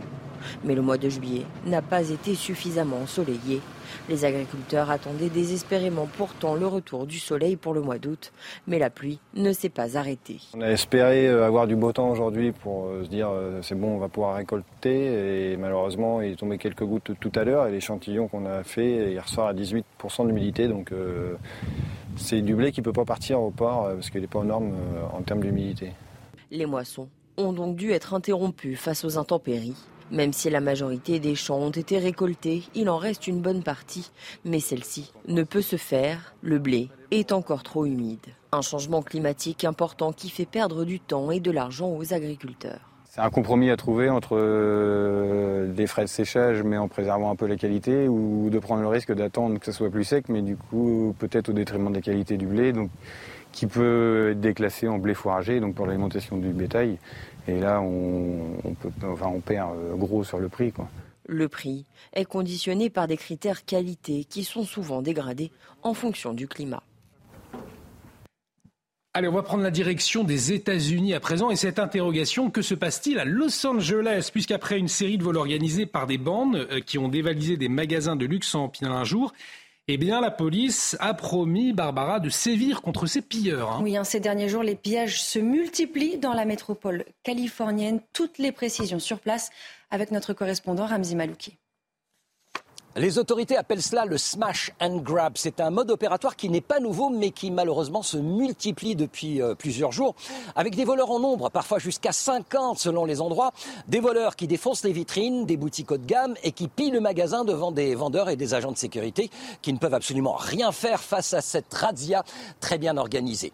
Plusieurs centres commerciaux de la banlieue de Los Angeles ont été ainsi pris pour cible, avec toujours ce même mode opératoire, ce qui met dans l'embarras la police de la ville.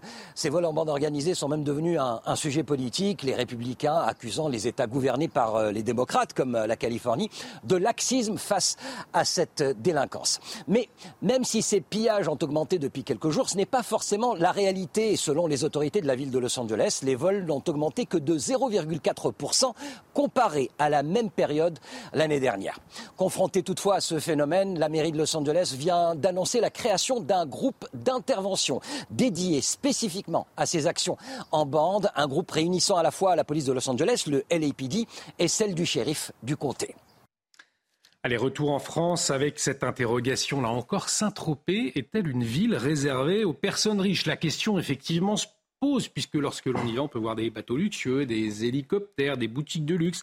Et chaque été dans cette petite cité balnéaire, c'est vrai, hein, Barbara, c'est toujours le même balai. Oui, et on se pose effectivement la question, Saint-Tropez en fait-elle trop pour les personnes fortuné au détriment des touristes, mais aussi de ses habitants Eh bien, c'est ce qu'ont tenté de savoir euh, les journalistes de la rédaction Thibault Marcheteau, Amita Demphal et Corentin Brio.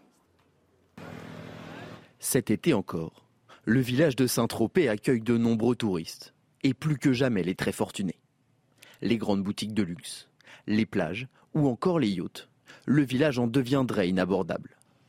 Des nouvelles habitudes qui ne plaisent pas forcément à tout le monde. Je trouve qu'on ouvre trop de choses de luxe à Saint-Tropez. Voilà. Je veux bien, les promeneurs, ils promènent, ils ont le droit, ils se, baladent, c'est très bien. Mais tous ces boutiques de luxe, tout ce qui se passe hein, dans le luxe, même au niveau de la restauration, des plages et tout ça, étant né ici, ça me chagrine un peu. Même son de cloche pour Serge Astézan, gardien des traditions tropéziennes. Il me semble que c'est devenu euh, beaucoup plus euh, people. Il y a de plus en plus d'endroits, de restaurants, de bars, de, de boîtes de nuit, où les tropéziens pouvaient aller autrefois, ils ne peuvent plus maintenant. Une situation qui serait sans réelle solution. On ne peut pas arrêter ce phénomène qui fait que euh, euh, euh, Saint-Tropez est devenue une ville ultra riche. Mais en même temps, côté business, on ne peut pas le rejeter. Il ne faut pas cracher sur le tourisme à Saint-Tropez, c'est pas possible. C'est bien entendu ce qui fait vivre la ville. Au dernier recensement, Saint-Tropez faisait état de 3300 habitants en hiver et jusqu'à 100 000 en été. L'actualité, c'est bien évidemment euh, du sport également. On va parler football tout de suite, de Lionel Messi plus précisément. Votre programme avec Groupe Verlaine, centrale photovoltaïque à poser en toute simplicité n'importe où. Groupe Verlaine, connectons nos énergies. Et ce journal des sports, donc Barbara, qui démarre avec ses nouvelles déclarations de Lionel Messi au sujet du Paris Saint-Germain. Oui, Lionel Messi est, parti eh bien, jouer aux États-Unis. Il continue de parler du Paris Saint-Germain. Pour quelles raisons, dans quelles circonstances? Eh bien, en conférence de presse, le nouveau joueur de l'Inter Miami est revenu sur ses débuts canon avec le club de David Beckham, on peut le dire.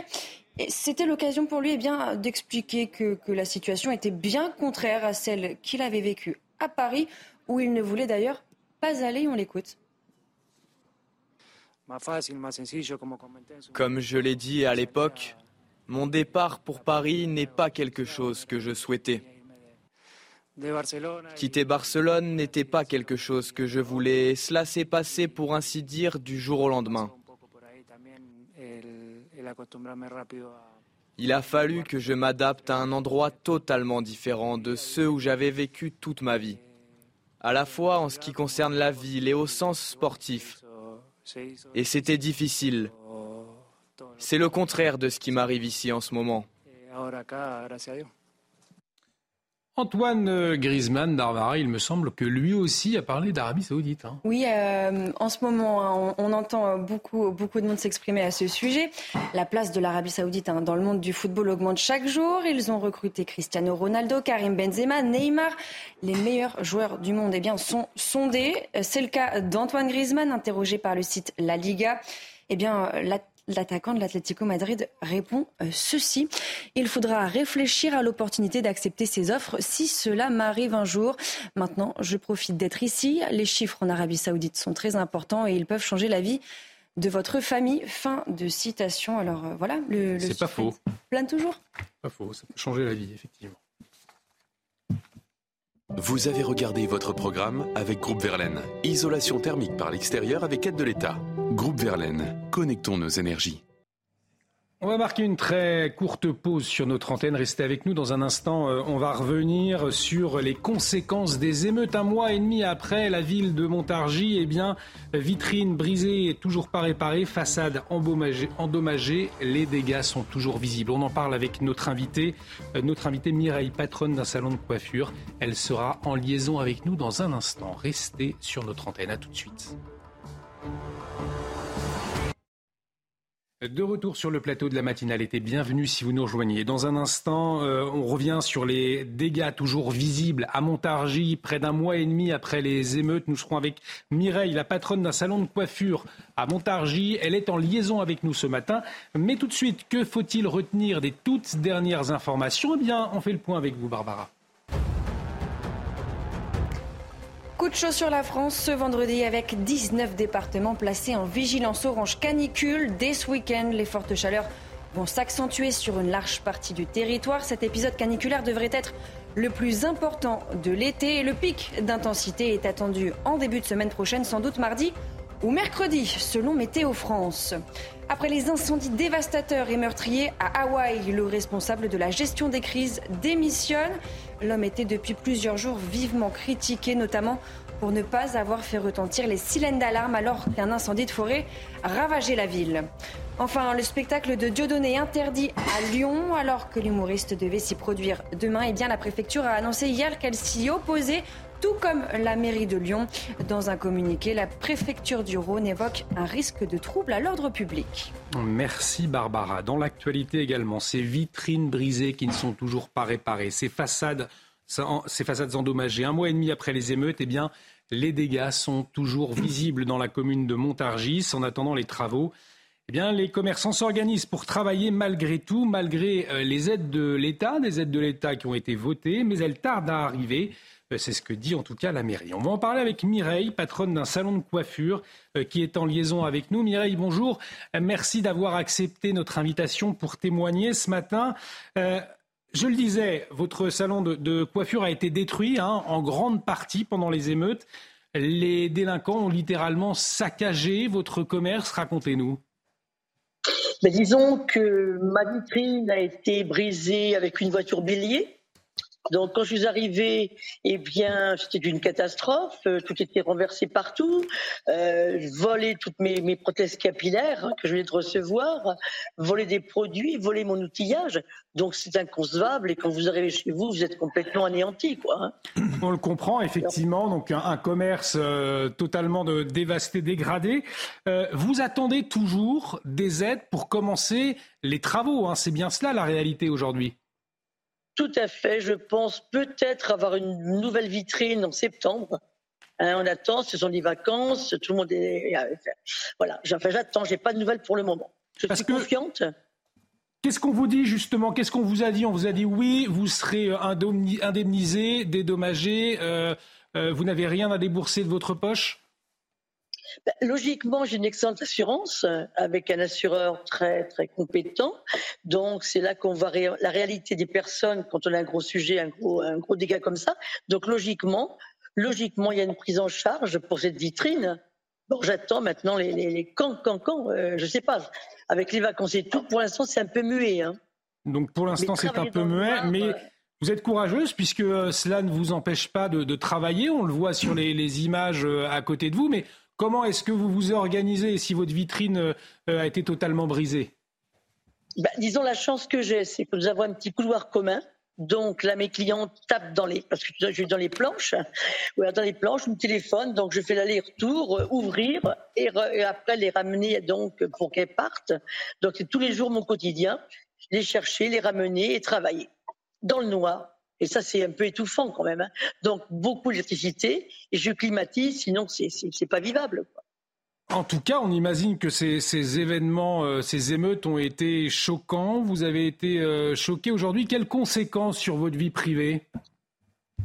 Bah, disons ma vie privée, ma vie privée, la conséquence, c'est comme il y a quand même un choc qui est quand même là, inconsciemment, même sur du courage et tout. J'étais un peu bouleversée, un petit peu choquant de voir tout ça quand même. À l'époque où nous sommes, c'est pas logique.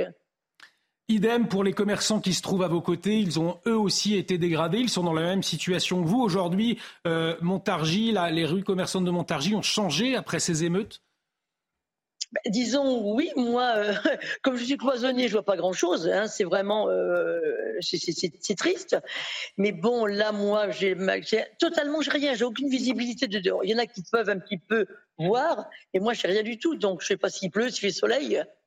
Alors, le, quand je sors de mon petit couloir, bon, je vois un petit peu ciel bleu, ça hmm. fait du bien. Après, je rentre, bon, un peu, c'est un petit peu, euh, c'est un peu l'enfer quelque part. Hein. Mais bon, bon, travailler pour moi, euh, c'est bien, euh, le moral est bon et voilà. J'ai une très bonne clientèle, il y a une très bonne solidarité, les gens sont spontanés, donc ça fait quand même plaisir. Ça n'a pas impacté votre activité, les clients sont, restent malgré tout et vous n'avez pas euh, trop perdu de clientèle après ces événements, donc Non, pour non, pour bah, c'est-à-dire que c'est quand même particulier parce que comme c'est tout barricadé, les gens pensent que je suis en travaux. Oui. Ou que je suis en vacances. Hmm. Donc tout le monde ne regarde pas non plus en passant euh, les petites affiches que j'ai mis. Donc quand j'ai des livraisons, bien souvent, elles, elles, tournent, elles tournent pendant plusieurs jours parce que bon ben voilà, on, on croit que c'est clôturé, que c'est. Je ne travaille pas, donc il y a quelques impacts quand même. Hein. En tout cas, un grand merci euh, Mireille pour votre euh, témoignage. On, comprend les, conséquences difficiles hein, un mois et demi après euh, ces émeutes. On a vu la vitrine de votre commerce, de votre salon de coiffure qui n'est toujours pas réparé. On va suivre en tout cas la situation de, très près. On le disait la ville de Montargis qui attend toujours les, aides, hein, des aides qui avaient été votées par l'État. Merci beaucoup Mireille, patron d'un salon de coiffure à Montargis. Merci à vous. On va marquer une très courte pause sur CNews. Dans un instant, nous allons revenir sur l'hommage de Julien Clerc à son frère Gérard Leclerc. À la Baule, le chanteur hein, lui a dédié son concert hier soir avec des mots remplis d'amour, des mots remplis d'émotion. On en parle dans un instant. Restez avec nous sur CNews.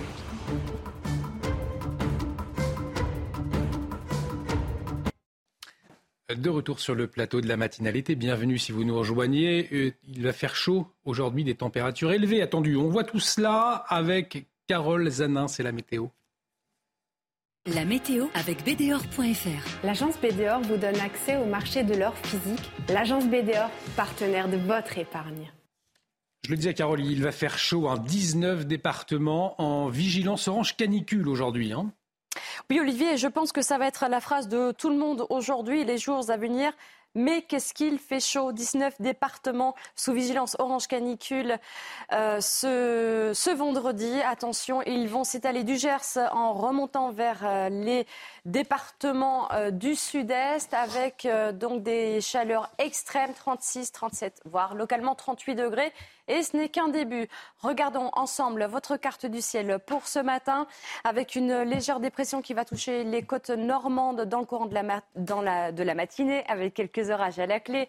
Un ciel plus nébuleux sur la Bretagne ou encore euh, sur la façade atlantique en se déplaçant vers les régions du centre. Du brouillard au pied des Pyrénées, mais également en Lorraine, davantage de soleil à l'est et au sud du territoire. Et cet après-midi, nous retrouverons euh, ce petit axe orageux sur les Hauts-de-France, un peu plus d'instabilité sur la pointe du Finistère avec un ciel gris des précipitations là-bas. Il faudra sortir le parapluie et ça sera la seule région. Il faudra le faire. Des rafales de vent 60 km par heure et vos températures en hausse déjà ce matin. Elles oscilleront entre 14 et 22 degrés. 22 pour La Rochelle, 22 également du côté de la Ville Rose et 14 degrés pour Valence dans le courant de l'après-midi, des chaleurs étouffantes, des chaleurs caniculaires. Protégez-vous bien, évidemment, hydratez-vous bien à l'eau. Je le précise, 38 degrés pour Lyon, 23 pour Brest, 32 au pied de la Tour Eiffel.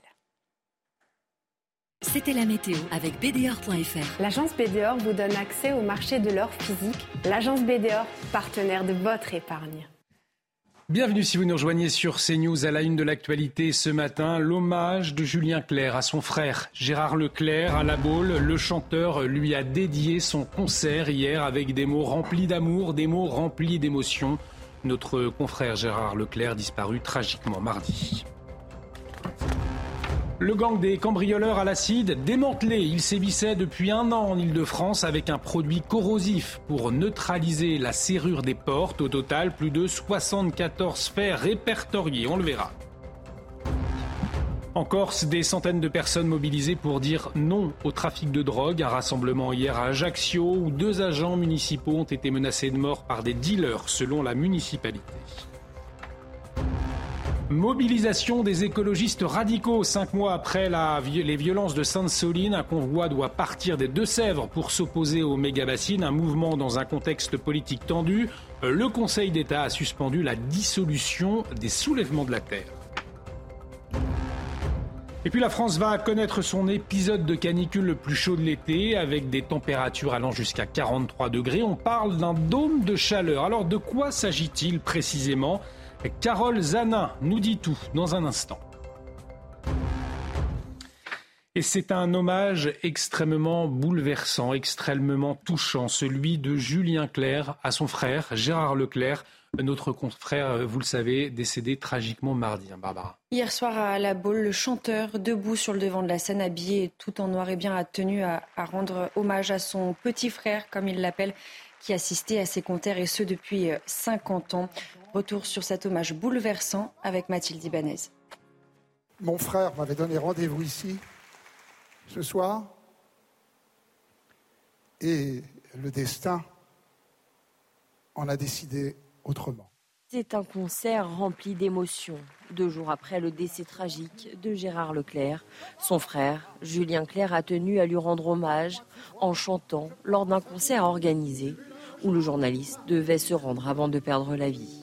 Je reçois depuis deux jours tellement de, de messages, de témoignages qui disent combien Gérard était aimé, respecté, que ça me fait chaud au cœur et que ça atténue un peu la peine.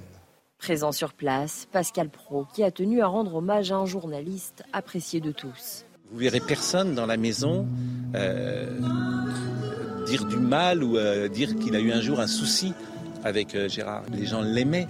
Euh, parce que c'était une belle personne. Un concert riche en émotions, salué par les spectateurs. Le fait qu'il décide de chanter malgré des événements aussi tragiques, c'est aussi un hommage à son frère. Et comme je vous dis, c'est un beau message d'espérance. Rester fidèle à son public et de maintenir ce, concert malgré les circonstances.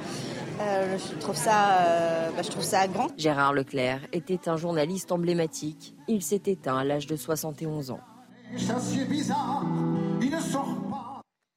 Et nous pensons bien évidemment particulièrement à, la famille de Gérard Leclerc, à sa femme Julie, à ses enfants, à ses proches ces derniers jours. Euh, on parle à présent de ce phénomène extrêmement inquiétant. Ce phénomène, c'est celui des cambriolages, oui, mais des cambriolages à l'acide. Euh, avec des produits corrosifs, les cambrioleurs réussissent à ouvrir des portes d'entrée de manière rapide, hein, Barbara, de manière très discrète aussi. Oui, le week-end dernier, eh bien, de nouveaux faits ont été commis à Saint-Cloud, dans les Hauts-de-Seine, et plusieurs malfaiteurs ont été interpellés. Reportage de Jules Bedeau, Léo Marcheguet et Sarah Varnier. À son retour ce samedi, Ségolène découvre la porte de son appartement fracturée et protégée par des planches en bois. La police judiciaire lui explique alors que son appartement a été cambriolé par un groupe d'individus bien préparés. Ils ont accédé d'abord par le balcon en escaladant les cinq étages. Et ensuite, euh, ils ont voulu accéder euh, à d'autres appartements dans l'immeuble, donc ils ont forcé la porte, notre porte de l'intérieur. Euh, ils ont accédé à, l'appartement juste en face du nôtre, et aussi au second, au second étage, deux autres appartements, donc quatre appartements en tout dans l'immeuble. Afin d'accéder aux appartements, les cambrioleurs ont eu recours à une méthode bien particulière. C'est un mode opératoire qui est assez complexe et complètement inédit sur le territoire national et qui consiste en réalité à injecter un produit hautement corrosif dans les, dans les serrures des appartements euh, et qui permet d'ouvrir euh, les portes de manière très rapide et silencieuse. On peut estimer qu'en en, 5-10 minutes, euh, c'était réglé. Une équipe quasi professionnelle qui aurait commis 90 vols ou tentatives en Ile-de-France depuis juin 2022, visant exclusivement des immeubles d'appartements désertés en période estivale. Une information judiciaire a été ouverte pour vol en bande organisée, recel de vol et association de malfaiteurs. Cinq individus d'origine géorgienne ont été mis en examen ce mercredi, quatre d'entre eux placés en détention provisoire. Il était le seul accompagnateur animateur à avoir péri dans l'exercice de ses fonctions lors de l'incendie du gîte de Witzenheim. Il s'agit de Thibault. Thibault, c'est un jeune homme de 33 ans. Cette information a été révélée euh, par sa famille hier, hein, Barbara. Oui, et dans un message sur les réseaux sociaux, eh bien, le maire de Tomblaine en Meurthe-et-Moselle, dont Thibault était originaire, eh bien, lui a rendu un hommage. Regardez ce qu'il écrit. Il était accompagnant, mais c'était son métier. Il n'accompagnait pas en touriste. Il avait choisi ce métier par altruisme. La dernière vidéo qu'il avait postée sur Facebook dans ce gîte le montrait joyeux et plein de vie. On vous le rappelle, dans cet incendie, eh bien, dix vacanciers en situation de handicap ont également perdu la vie. Et l'enquête qui se poursuit hein, pour déterminer les origines de l'incendie. Euh, on va prendre la direction de, de, la Corse tout de suite, plus précisément euh, à Ajaccio, où hier des centaines de personnes hein, se sont rassemblées ils ont protesté contre les menaces dont auraient été victimes deux agents municipaux. Ça s'est passé dimanche à Paris, des menaces de mort. Et les Corses qui disent non au deal de drogue. Oui, l'ensemble des mouvements nationalistes eh bien, avait appelé à cette mobilisation, dénonçant tour à tour le fléau de la drogue, mais aussi ceux qui l'alimentent. Le récit sur place de notre correspondante Christina Louti. C'est près de 700 personnes, toutes générations confondues, qui se sont rassemblées hier après-midi euh, dans le quartier des Cannes à Ajaccio à l'appel euh, de plusieurs mouvements nationalistes et d'associations euh, pour protester contre les menaces dont auraient été victimes deux agents municipaux dimanche alors qu'ils effectuaient leur tournée matinale dans ce quartier populaire d'Ajaccio. Les participants se sont rassemblés devant l'école élémentaire du quartier avant de se diriger vers l'endroit où les employés municipaux ont été agressés et dont plusieurs habitants assurent qu'il s'agit d'un point de deal en scandant Ici, on est chez nous, on est là, la drogue dehors, les dealers dehors. Les manifestants euh, ont été applaudis par des habitants euh, aux fenêtres d'un immeuble décrit euh, comme le plus problématique du quartier. Les forces de l'ordre étaient présentes mais sont restées en retrait de la mobilisation et c'est aux alentours de 19h que le cortège s'est dissipé dans le calme. Cinq mois, souvenez-vous, après les manifestations contre les méga-bassines, qui a la manifestation qui a dégénéré à Sainte-Soline, eh bien, les opposants au projet n'entendent pas cesser la lutte. À partir d'aujourd'hui, un convoi va s'élancer euh, depuis la commune de Lanzay, la commune de Lanzay qui est dans les Deux-Sèvres, hein, Barbara. Oui, euh, le rassemblement qui doit donc prendre la direction de Paris à pied ou à vélo. Un cortège extrêmement surveillé dont l'objectif est, bien, est de dénoncer le projet de réservoir d'eau géant. Les précisions avec Dounia Dengour. C'était il y a cinq mois, en mars dernier. De violents affrontements avaient lieu entre militants écologistes radicaux et forces de l'ordre à Sainte-Soline contre le projet de réserve d'eau pour l'irrigation agricole. Les bassines, c'est une aberration c'est quelque chose qui ne remet pas en, cause le modèle productiviste et agricole, un modèle dont on sait très bien qu'on on devra en sortir. Ce vendredi, un nouveau rassemblement a lieu. Son nom, le convoi de l'eau, un convoi de vélos et de tracteurs qui s'élance depuis Lezay, dans les Deux-Sèvres, à quelques kilomètres seulement du chantier de Sainte-Soline. Organisé à l'initiative du collectif Bassine Non Merci et du syndicat agricole La Confédération Paysanne, il devrait réunir entre 500 et 1000 participants et converger vers l'agence de l'eau Loire-Bretagne à Orléans le 25 août prochain avant de se rendre à Paris. L'objectif, dénoncer les projets de retenue d'eau à des fins agricoles. L'événement marque également le retour au premier plan des soulèvements de la terre après la décision de suspendre la dissolution du mouvement. Selon les organisateurs, le convoi de l'eau sera un rendez-vous familial ayant pour but de favoriser les débats et le dialogue. Jérémy Stubbs, nouvelle mobilisation des écologistes radicaux, donc connus pour leurs actions violentes. On se souvient de Sainte-Soline. Néanmoins, euh, est-ce que euh, ces écologistes n'ont pas des ailes qui poussent après la décision du Conseil d'État? Euh, Tout à fait, tout à fait. Parce que la, suspension de la dissolution des soulèvements de la terre, c'est un camouflet pour l'État. Et on peut se demander si cette ce procédé est utilisé si souvent par euh, euh, Emmanuel Macron et, Gérald Darmanin est vraiment le bon. Parce que ça marche parfois, mais souvent ça ne marche pas. Mm. On a le cas de, des, des antifas de Lyon de l'année dernière. Euh, quand l'État essaie de dissoudre une organisation et y échoue, c'est une preuve de faiblesse de la part de l'État. Alors ce qui est sûr, c'est que ces gens des soulèvements de la terre, ils, sont, ils ont partie liée avec des groupes violents comme les antifas, les antifascistes, comme les black blocs. Et chaque manifestation est le prétexte pour que ces gens-là sortent des bois et, et, euh, font ce qu'ils font d'habitude. Donc on peut craindre le pire désormais et en tout cas un convoi certainement qui sera suivi de très près par les forces de l'ordre. On va euh, regarder tout cela de, très près, nous aussi, dans les jours qui viennent. Euh, l'actualité internationale à présent avec cet incendie hors de contrôle hein, sur l'île espagnole de Tenerife. Depuis samedi, l'île de l'archipel des Canaries est en proie à un feu de forêt, feu de forêt dévastateur 3200 hectares, Barbara, ravagés par les flammes. Oui, hein, selon le président du gouvernement régional, eh bien, les Canaries sont actuellement confrontés à l'incendie le plus compliqué des 40 dernières années. Au total, plus de 250 personnes ainsi que 17 aéronefs sont mobilisés. En Espagne, plus de 71 000 hectares ont déjà brûlé cette année. Des feux dévastateurs également dans le Grand Nord canadien. 20 000 personnes évacuées, des personnes menacées par un important brasier non maîtrisé, des évacuations qui ont commencé hier.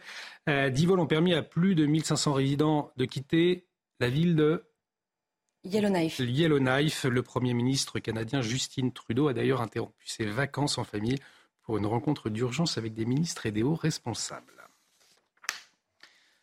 On va marquer une très courte pause. Dans un instant, on va revenir sur la canicule. Effectivement, la revoilà, on vous en parle depuis ce matin. Euh, des records attendus, notamment mardi prochain. Et pour les travailleurs, eh bien, il faut s'adapter. Alors, comment cela se passe? On va être avec Christian Babret, c'est un artiste boulanger. Effectivement, avec la chaleur, la chaleur des fours, la chaleur ambiante, on l'imagine, c'est compliqué. On en parle avec lui dans un instant. Restez avec nous sur CNews. De retour sur le plateau de la matinale été, cela ne vous a pas échappé, on en parle depuis ce matin. Euh, revoilà la canicule avec des dômes de chaleur. Des dômes de chaleur, qu'est-ce que c'est d'ailleurs? Carole Zanin nous dit tout dans un instant. Mais avant, que faut-il retenir des toutes dernières informations? On fait un point avec vous, ma chère Barbara Durand. Cinq mois après les violents affrontements survenus à Sainte-Soline, à vélo ou en tracteur, les opposants aux bassines s'élancent ce vendredi et ce vers Paris, un convoi sous très haute surveillance. L'objectif de ces opposants, dénoncer les projets de retenue d'eau à des fins agricoles. L'événement marque également le retour des soulèvements de la terre. Comme tous les 17 août, le président de la République a participé hier à l'anniversaire de la libération de Bormes-les-Mimosas dans le Var. Et pour sa pré-rentrée politique dans son discours, Emmanuel Macron en a profité pour mettre en garde la jeunesse française contre, je le cite, le chaos et la désunion. Enfin, dans le Grand Nord canadien, plus de 20 000 personnes doivent évacuer la ville de Yellowknife et ce avant ce soir. La ville est menacée par un important brésier non maîtrisé. Le Premier ministre canadien Justin Trudeau a d'ailleurs interrompu ses vacances pour une rencontre d'urgence avec de hauts responsables.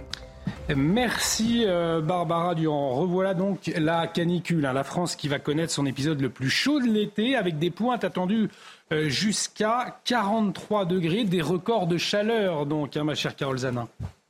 Oui, tout à fait. C'est déjà le cas actuellement depuis déjà plusieurs jours en Auvergne-Rhône-Alpes. Et aujourd'hui, on va encore avoir euh, plus chaud. Ce n'est qu'un début puisque nous avons 12 départements qui vont s'ajouter aux 7 départements déjà existants sous vigilance orange.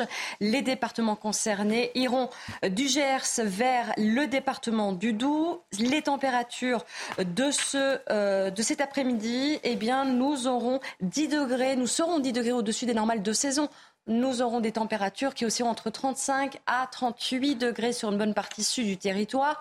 Au nord, il fera un petit peu plus respirable de 3 à 4 degrés au-dessus des normales de saison. Et les températures vont encore s'accentuer à partir de dimanche. Euh, on parle d'un dôme de chaleur attendu. C'est quoi un dôme de chaleur précisément, Carole?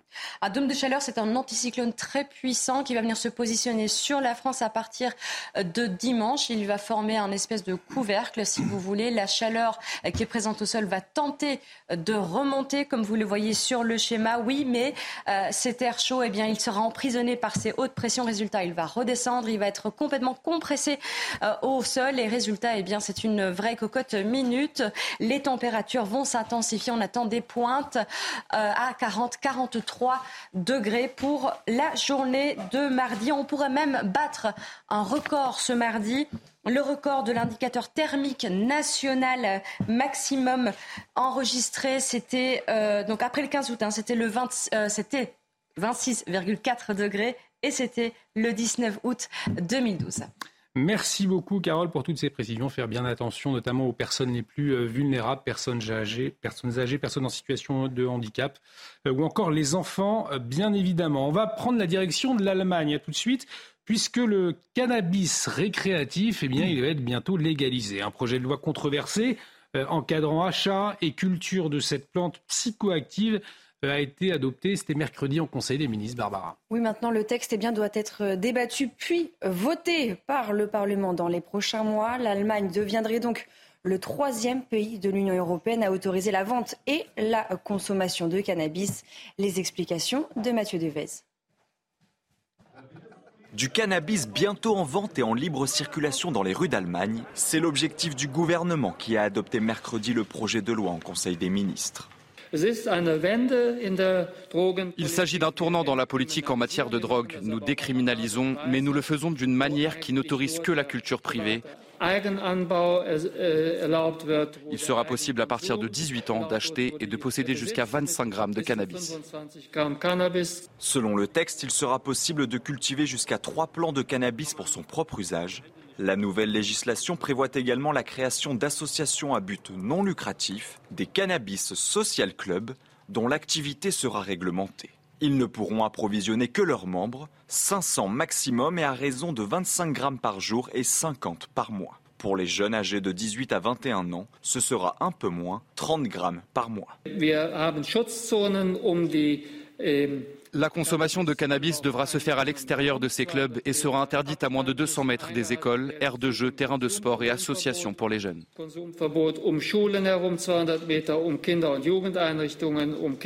Reste à franchir l'étape du Parlement. L'Allemagne se doterait ainsi d'une des législations les plus libérales d'Europe, avec Malte et le Luxembourg. Jérémy Stubbs, euh, cette légalisation du cannabis récréatif, qu'est-ce que ça dit notre société? Parce qu'au fond, pour de nombreux parents, euh, ce n'est pas forcément rassurant ce, ce, type de nouvelles. Non, non, pas du tout, pas du tout. Euh, l'idée de, ce projet de loi en Allemagne, comme c'est souvent le cas, c'est de saper les fondements du modèle économique des trafiquants de drogue. Hmm. C'est-à-dire, on légalise, donc euh, ces gens-là vont perdre de l'argent. Les informations que nous avons, par exemple, des États-Unis montrent que ce n'est pas du tout le cas. Euh, ça rend la vie facile, plus facile pour les bobos qui veulent se procurer du cannabis, mais en fait, la demande en général ne cesse de croître. Donc le modèle économique des, trafiquants reste entier, malheureusement. Et euh, qui peut coûter cher aussi à la sécurité sociale, puisqu'on ne l'oublie pas, mais la consommation de cannabis, derrière, il peut y avoir des conséquences graves pour la santé, notamment psychologique, Jérémy Stubbs. Oui, oui, tout à fait. Notre, problème, ce n'est pas vraiment de rendre le, cannabis gratuit, c'est de le, euh, comment dirais-je, de, le diriger pour des besoins thérapeutiques à des personnes qui en ont besoin sans que ça envahisse le reste de la société. Merci euh, Jérémy pour euh, votre décryptage donc sur cette information, euh, le cannabis récréatif bientôt légalisé en Allemagne. On va marquer une très courte pause. Dans un instant, on va revenir sur les conséquences des émeutes euh, dans la ville de Montargis. Vous le verrez, une difficile reconstruction, vitrines brisées toujours pas réparées ou encore des façades endommagées. Les commerçants attendent encore les aides votées par l'État. On en parle dans un instant sur notre antenne. Une, marque, une très courte pause. À tout de suite sur CNews.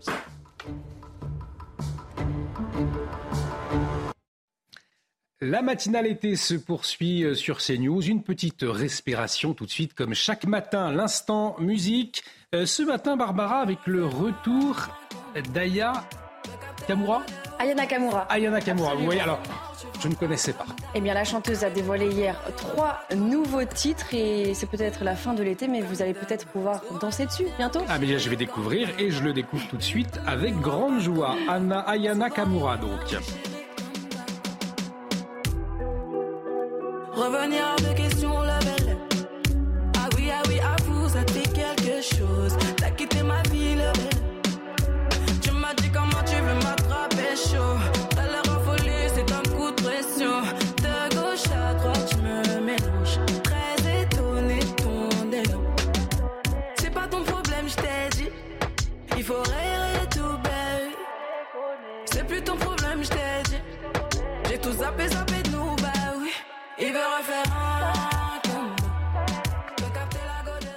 Allez, tout de suite, euh, la météo. Il va faire chaud. Revoilà la canicule. On retrouve Carole Zana.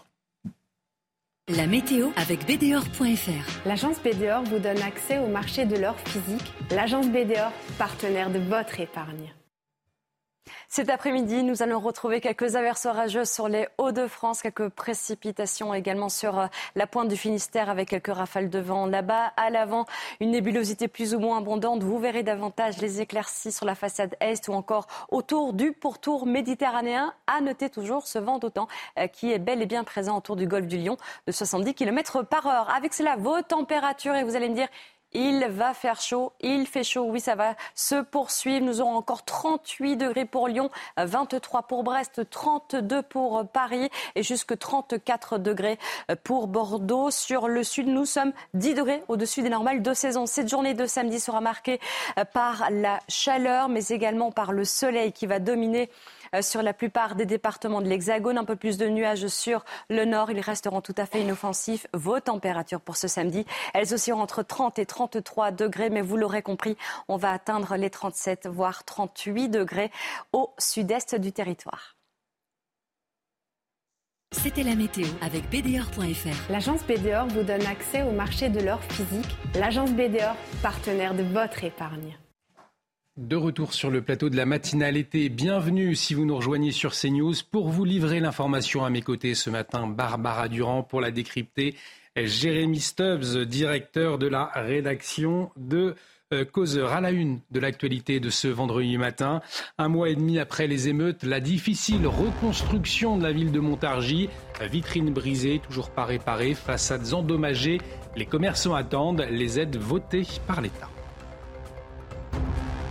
La canicule de retour. Les autorités sanitaires renforcent leur dispositif d'information et de prévention. Un numéro vert activé dès aujourd'hui par le gouvernement alors que 19 départements sont placés en alerte en rouge. Toutes les précisions dans la matinale. Aux États-Unis, la police de Los Angeles promet de sévir contre les pilleurs après une série de vols organisés dans des magasins de luxe, un butin à plusieurs centaines de milliers de dollars dérobés par 50 pilleurs en bande organisée.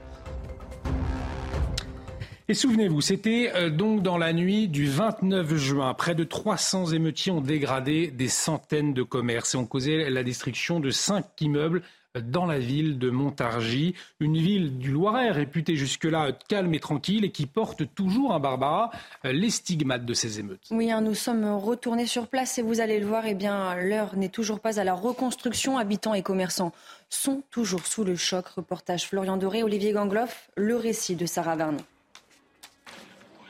Dans les rues du centre-ville, les stigmates des émeutes sont encore visibles. Une image de Montargis saccagée qui marque les habitants. Et ça fait mal au cœur. C'est une tristesse. Ça reste triste hein, malgré tout, parce que Montargis, ça reste un petit centre-ville, donc c'est vrai que ça, ça pollue un petit peu rapidement euh, la ville. On est encore dans la blessure. C'est pas prêt de cicatriser. Hein. Ici, une voiture bélier a totalement éventré ce commerce. Cette coiffeuse continue malgré tout de travailler de l'autre côté de ces palissades en bois. Toutes ces choses-là sont parties, qui étaient là-bas. Ça s'est défoncé. Mon outillage est parti. Et puis encore, vous beaucoup de produits. Voilà. Donc, euh, c'était vraiment l'horreur, quoi. Quand je suis arrivée, c'était l'horreur parce qu'on est démunis. On se pose la question, j'ai pas rêvé ou tout. C'est terrible. Hein. En attendant, Mireille s'organise pour accueillir au mieux ses clients. Alors donc ils ont mon téléphone portable et mon téléphone fixe. Plus donc ils me cognent dans mes planches. Vous voyez, ça fait maison close hein, maintenant quelque part. Et il y a des affiches aussi qui sont dessus. Des dégâts qui ont un coût et les travaux peinent à démarrer. Après le vote dans l'urgence du projet de loi reconstruction à l'Assemblée nationale, la ville de Montargis attend toujours. Concrètement, nous n'avons pas encore euh, eu les effets bénéfiques des aides qui pourraient nous, nous, apporter, notamment euh, par le gouvernement, par les, par les services euh, de l'État. Selon la ville, le coût des dégâts se compte en millions d'euros. On le voit, Jérémy Stubbs, donc la situation traîne hein, pour ces commerçants. On entendait le maire de Montargis qui attendent, ils attendent les aides hein, de l'État. En tout cas, une constatation, c'est les Français qui vont payer avec leurs impôts, toujours les mêmes au fond. Oui, bien, bien sûr, parce que comme c'est souvent le cas, c'est l'État aujourd'hui qui devient malheureusement euh, l'assureur en dernier ressort.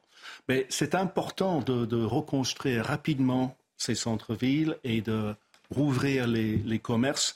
D'abord parce que les centres-villes, c'est le cœur d'une communauté et ils sont menacés aujourd'hui par le commerce en ligne, euh, mais aussi parce que, de même qu'on a voulu une justice euh, rapide et exemplaire pour les émeutiers, cette reconstruction doit être rapide parce que sinon, on donne une victoire en quelque sorte aux émeutiers, dont les, les, les, travaux en quelque sorte restent visibles, trop visibles. En tout cas, ces émeutes, elles étaient euh, dans l'esprit du chef de l'État euh, hier pour sa première prise de parole de la rentrée hein, à, l'occasion du 79e anniversaire de la libération de bord les Mimosas, puisque euh, Emmanuel Macron Justement, il s'est adressé aux jeunes, à hein, Barbara. Oui, aux jeunes, il s'est même offert un bain de foule, on va le voir sur ces images. Et eh bien, dans son discours hein, pour sa, ce qu'on peut appeler sa pré-rentrée politique, eh bien, le chef de l'État a mis en garde la jeunesse française contre, je le cite, le chaos et la désunion. Je vous propose de l'écouter.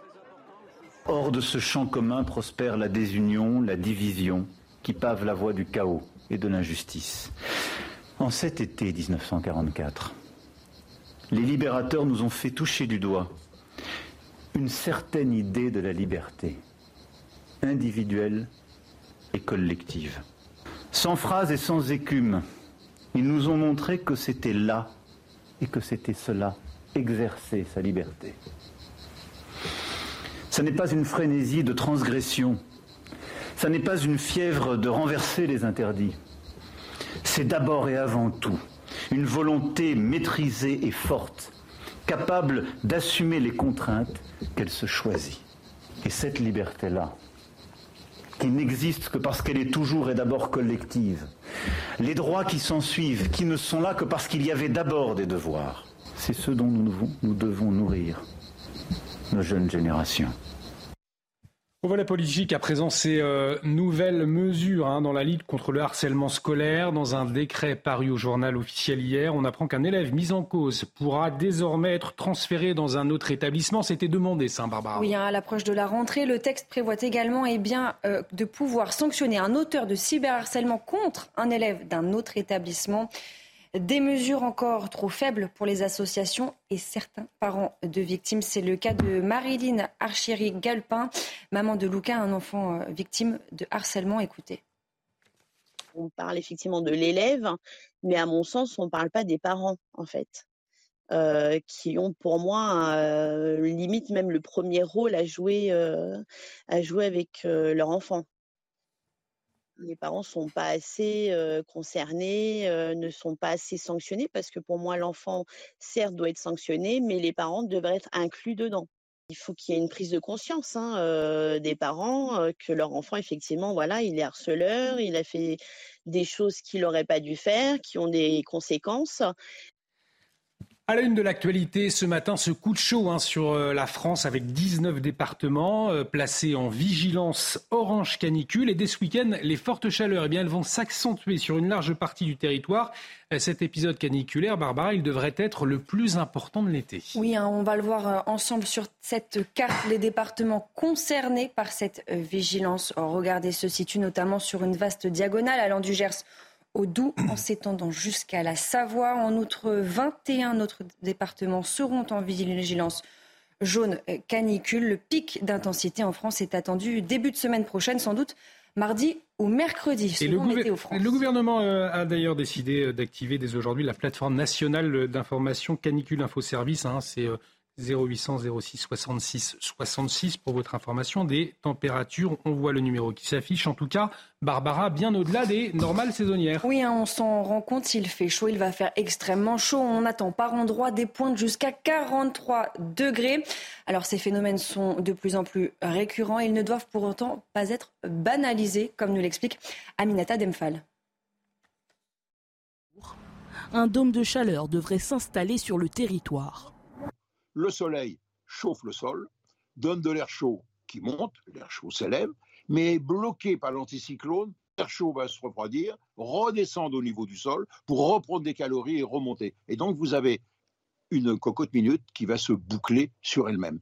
Un phénomène qui n'est pas prêt de s'arrêter, d'après ce prévisionniste Météo France. Il y a trois fois plus de canicules dans les 35 dernières années que dans les 35 années précédentes. Donc dans le contexte du réchauffement climatique, il est logique que les phénomènes de type canicule et vagues de chaleur aient tendance à devenir plus fréquents. Des chaleurs importantes qui peuvent avoir de lourdes conséquences sur la santé. Ça commence souvent par, soit par des crampes, soit par des maux de tête ou une fatigue anormale, puis ben, des fois des, des, des, des vomissements et, et il y a des gens qui, euh, qui font des comas profonds. Il faudra donc redoubler de vigilance et multiplier les gestes préventifs. Il faut éviter l'effort en pleine chaleur, euh, qu'il faut se rafraîchir euh, régulièrement. On ferme les fenêtres euh, le soir et surtout penser à, à contacter les personnes isolées ou les personnes âgées. Le gouvernement a décidé d'activer un numéro vert en cas d'interrogation sur les fortes chaleurs. Le service est joignable de 9h à 19h et gratuit depuis un poste fixe. Nous prenons la direction des États-Unis à présent avec cette interrogation. Que se passe-t-il à Los Angeles? Puisqu'après une série de vols organisés par des bandes, des bandes qui ont dévalisé des magasins de luxe en plein jour, eh bien, la police a promis de sévir, Barbara. Effectivement, hein, ces derniers jours, les pillages se multiplient dans la métropole californienne. Comment l'expliquer? Pour quelles raisons Élément de réponse sur place avec Ramzi Malouki. Les autorités appellent cela le smash and grab. C'est un mode opératoire qui n'est pas nouveau, mais qui malheureusement se multiplie depuis euh, plusieurs jours, avec des voleurs en nombre, parfois jusqu'à 50 selon les endroits. Des voleurs qui défoncent les vitrines des boutiques haut de gamme et qui pillent le magasin devant des vendeurs et des agents de sécurité qui ne peuvent absolument rien faire face à cette razzia très bien organisée. Plusieurs centres commerciaux de la banlieue de Los Angeles ont été ainsi pris pour cible, avec toujours ce même mode opératoire, ce qui met dans l'embarras la police de la ville. Ces vols en bande organisée sont même devenus un, un, sujet politique, les républicains accusant les États gouvernés par euh, les démocrates, comme euh, la Californie, de laxisme face à cette délinquance. Mais même si ces pillages ont augmenté depuis quelques jours, ce n'est pas forcément la réalité. Selon les autorités de la ville de Los Angeles, les vols n'ont augmenté que de 0,4% comparé à la même période l'année dernière. Confrontée toutefois à ce phénomène, la mairie de Los Angeles vient d'annoncer la création d'un groupe d'intervention dédié spécifiquement à ces actions en bande, un groupe réunissant à la fois la police de Los Angeles, le LAPD et celle du shérif du comté. On va marquer une très courte pause, mais restez avec nous, puisqu'on vous en parlait hier avec notre reportage exclusif, un reportage qui nous a laissé sans voix, ce cri de détresse des habitants de la tour du Mercantour à Nice, des habitants littéralement pris en otage par des trafiquants de drogue qui dictent leurs lois en bas de leur immeuble. On va en parler dans un instant avec Bruno Bartocchetti, porte-parole unité SGP Sud, euh, des dealers qui font la loi, qui terrorisent. Est-ce que ce phénomène est bien connu? Comment l'endiguer? Euh, Des questions qu'on lui posera tout de suite. Restez avec nous sur CNews.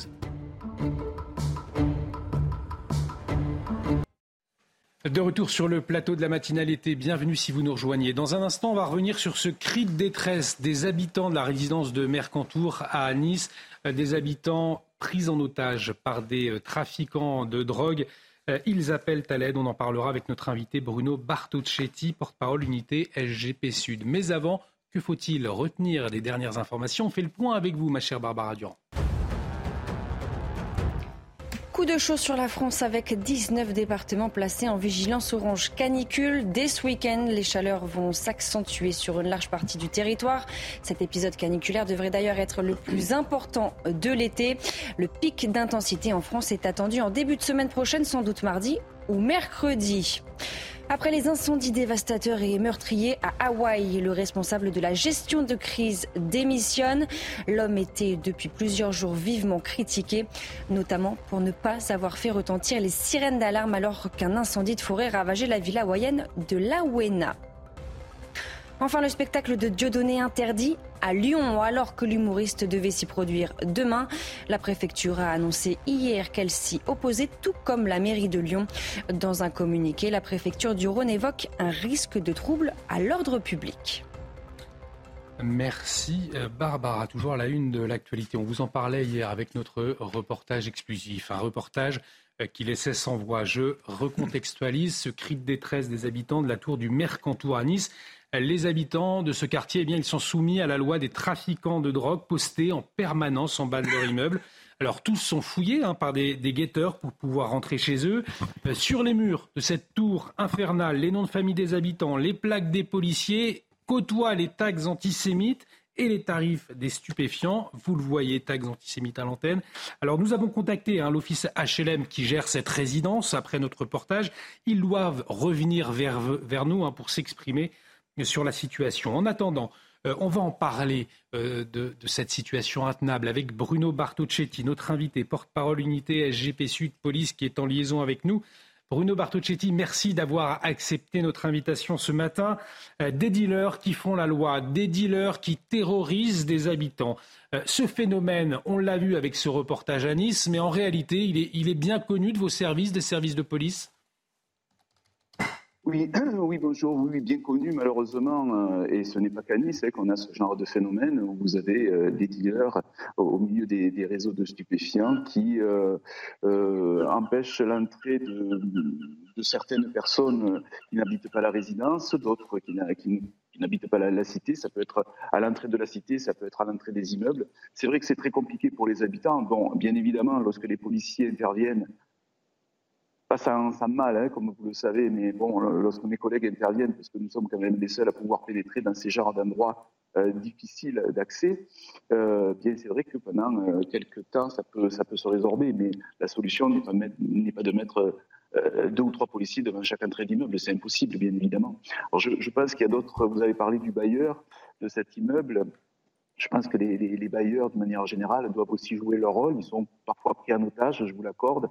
Il y a peut-être d'autres pistes, à mon sens, à, mettre en place, mais c'est très coûteux. C'est une volonté politique ou non d'une ville. C'est de, regarder autrement euh, ces, résidences. Alors c'est facile de dire on rase et on reconstruit, mais je crois qu'il va falloir peut-être réfléchir justement dans ce sens pour permettre à, des habitants d'un quartier de vivre paisiblement. Oui, parce qu'effectivement, euh, c'est un véritable appel au secours que l'on a entendu un de ces habitants euh, de ce quartier de Nice, et on se dit que cela oblige les autorités à une réponse rapide, à une réponse ferme. L'alerte, elle a été lancée hier matin euh, sur nos antennes. Pas vraiment de réaction depuis. Si je le disais, une réaction de l'office HLM que l'on a contactés, ils doivent revenir vers nous. Mais ce sont tout de même des interventions difficiles à mettre en place. Voilà, des interventions difficiles pour, pour, pour la police nationale. Et d'ailleurs, quand on prend l'exemple de Nice, qui est une ville connue pour sa sécurité, avec beaucoup de, de, vidéosurveillance, une police municipale très présente, eh bien, on voit que malgré tout, dans cette ville, on rencontre euh, les mêmes problèmes qu'ailleurs en tout cas que les villes concernées par, par les, réseaux de stupes et trafic d'armes. Donc ça prouve bien qu'on arrive presque à une limite, je veux dire, euh, d'intervention de police. Ça ne veut pas dire qu'on arrête d'intervenir. On, on, continue notre présence policière, que l'on soit policier municipal ou national. Et ça démontre bien qu'il y a une limite où et c'est impossible, comme je disais, où on met un quart de CRS euh, qui a d'autres euh, vocations que d'occuper des cités dans chaque endroit sensible. Mais là encore, c'est bien sûr encore une fois de l'utopie, où, où, il faut vraiment réfléchir autrement. je crois que toutes les, les, villes concernées par ces phénomènes-là doivent se donner des priorités. Je pense que la priorité, c'est quand même la sécurité des habitants et de la population qui souffrent au quotidien de ce genre de, de, contrôle euh, effectué par des dealers. mais la police, euh, elle, vous, les forces de l'ordre, vos collègues, vous savez faire sur le terrain, interrompre rapidement hein, ce, type de, trafic. Euh, il y a aussi une question de volonté politique derrière oui, vraiment, parce que je vous dis bien, c'est vrai qu'on intervient euh, parfois très difficilement, mais nos interventions donnent des résultats. Mais euh, bien sûr qu'il y a une volonté politique. De toute façon, tout ce qui est stup euh, en France, et si on élargit le sujet sur, sur, sur le territoire national, même lorsque les cités ne, souffrent pas de ce genre de, de problème, tout est volonté politique. Est-ce qu'en France, ça doit être une priorité, le combat contre les stupes moi, côté police, je dis oui, c'est une volonté, parce que là, on, ne voit pas tout en plus. On parle de, Nice, on parle de Marseille, mais vous avez plein de petites villes euh, aujourd'hui qui vivent du trafic, en tout cas en partie. Et on achète la paix sociale ainsi. Donc, euh, à force d'acheter la paix sociale, bien, qui devient euh, euh prisonnier finalement de, ces, réseaux de stupes, eh bien, euh, certaines municipalités, certains bailleurs sociaux, et, beaucoup de bailleurs sociaux d'ailleurs sont pris, sont pris aussi dans cet étau. Donc où on se donne une paix, une, vraie volonté de combattre euh, ces réseaux d'armes à feu et, de stupes sur un plan national, où, on attend tranquillement, pas tranquillement, mais enfin, où on espère que ça va s'améliorer tout seul, ce qui est impossible. Vous nous dites quand on, a, on achète la paix sociale aujourd'hui, c'est euh, on ne parle pas et donc derrière euh, on n'a pas d'ennui, on ne parle pas, on n'intervient pas, pas d'ennui. C'est un petit peu ça l'état d'esprit aujourd'hui? Oui, c'est un petit peu ça, c'est-à-dire il y a la crainte de représailles si on si on s'exprime, on a, on a peur que que, que, certaines résidences soient mises à peu à sang. Vous avez des bailleurs sociaux qui vivent des trafics de, de, stupéfiants. Vous avez des familles entières qui vivent grâce au, au, trafic de stupéfiants. Donc euh, ça, ça apaise tout le monde, à dire en, partie, apparemment en tout cas. Et il y a une crainte qui s'installe. Comment, d'ailleurs, je ne vais pas juger non plus euh, un bailleur social ou une municipalité, comment vous, voulez ne pas avoir peur quand vous avez des menaces, comme on peut les voir sur, sur les murs Nous, policiers, malheureusement, ça devient presque notre quotidien d'être menacés. Euh, on a nos noms, nos prénoms et, et nos plaques d'immatriculation euh, euh, qui sont, qui sont mentionnés sur des murs. je peux vous garantir que les familles de policiers ont très très peur. Comment voulez-vous que les, les familles d'un de, de, élu euh, n'aient pas peur euh, ou que des bailleurs euh, sociaux, pareil, ne, vivent pas dans la crainte. Bruno Martuccetti, j'ai été, pardonnez-moi, je vous coupe la parole, j'ai été interpellé par une phrase que vous venez de dire. Il y a des bailleurs sociaux qui vivent des trafics de stupéfiants. C'est quelque chose qui existe. Vous avez constaté, c'est-à-dire qu'ils font partie, certains bailleurs sociaux en France feraient partie de, du de trafic de drogue. Vous le, ça existe Vous l'avez constaté dans la police? Alors, on va pas directement, hein, on ne va pas dire qu'ils sont directement impliqués euh, dans ces réseaux de stupes, et vous faites bien de, me reprendre, parce que ça pourrait être mal interprété, mais euh, vous avez des bailleurs sociaux qui savent très bien que des loyers sont payés par les trafics de stupes, ils, ne peuvent pas le prouver, ils le savent très bien, et ils ne font pas remonter forcément ces, informations, ou alors s'ils les font euh, remonter, bien évidemment, il y a une enquête qui peut être menée, mais, euh, c'est très difficile à démontrer et à prouver. Voilà où on en est. Mais hmm. je dis bien, j'insiste bien, d'une manière très indirecte, vous avez des, loyers qui sont, qui sont payés par le trafic de stupes. Ça, c'est une évidence et, dans pas mal d'endroits en France. Oui, voilà, c'est l'origine de, l'argent qui n'est pas euh, déterminée. Là, il y a Nice, il y a Marseille, on en parlait. Le ministre de l'Intérieur qui a envoyé la CRS 8 cette fameuse compagnie républicaine de sécurité envoyée dans des territoires compliqués euh, pour régler des problèmes, notamment des émeutes, euh, suite au, dernier règlement euh, de compte hein, sur fond de trafic de drogue. lorsque vous envoyez la CRS 8, ça règle le problème de manière momentanée, mais pas sur le long terme. Et il est là aussi le, problème, c'est qu'aujourd'hui, on intervient uniquement sur le momentané sans penser véritablement au, au moyen et long terme oui, tout à fait. C'est-à-dire que la CRS 8, dans cette période d'été, va, bien sûr calmer la, situation. De toute façon, on aura une CRS pérenne également dans quelques mois, justement pour ce genre de, situation. C'est un peu dommage parce que les CRS ont d'autres vocations que de rester au cœur d'une cité pour faire, pour faire régner l'ordre, mais s'il le faut, bien ils, sont, ils, sont, ils savent faire, bien évidemment. Euh, pour revenir à la CRS 8, elle va rester quelques semaines et repartir. Et c'est 80 sans, sans effectifs, sans effectifs pardon, euh, qui sont qui sont en place. Mais ça réglera pas le problème des, stupéfiants. Vous savez, euh, le problème de, des, stupéfiants, c'est je crois que je l'avais dit sur votre antenne, c'est le consommateur, c'est-à-dire que c'est pas le sanctionnant, bien sûr qu'on aura des résultats, mais euh, tant qu'il y aura des consommateurs, tant qu'on aura une France malade, parce que notre France est bien malade, beaucoup touchent à la cocaïne et, au cannabis, en France, eh bien, tant qu'on aura des acheteurs, eh bien, les réseaux de stupes s'adapteront. Ça rapporte tellement d'argent, ça peut rapporter jusqu'à 80 000 euros par jour dans certaines cités. Vous multipliez ça par des centaines de cités. Euh, il y a après tout un réseau financier qui est mis en place. Et euh, où va cet argent? Euh, Donc c'est là où il faut travailler sur le terrain. Ça, c'est très important pour sécuriser la population. C'est pour cette raison que même pour Marseille, il va falloir réfléchir à un plan d'urbanisation différent. C'est très très étendu. Marseille, c'est deux fois et demi Paris. Il va falloir euh, peut-être euh, regarder autrement euh, les cités qui actuellement se touchent les unes des autres pour, pour permettre justement à ces réseaux de stupes de se mettre en place. donc il y, a vraiment tout, tout, un travail à faire. Et je reviens sur le, sur, si vous le permettez, sur le, sur le blanchiment d'argent. Euh, Aujourd'hui, si on peut aussi travailler sur le national et l'international, hmm. c'est de donner encore un peu plus de, beaucoup plus de moyens à ces fameux groupes interministériels de recherche. On y retrouve la douane, les impôts, la gendarmerie, la police, l'URSSAF. Peut-être on pourra faire mal euh, au portefeuille de certains euh, délinquants qui, euh, qui roulent avec des voitures à 80 000 euros. Une question qui se règle à l'international également, vous venez de le dire. On a vu hier en Corse euh, ce rassemblement à Ajaccio pour refuser justement ces trafiquants de drogue, ces, zones de non-droit.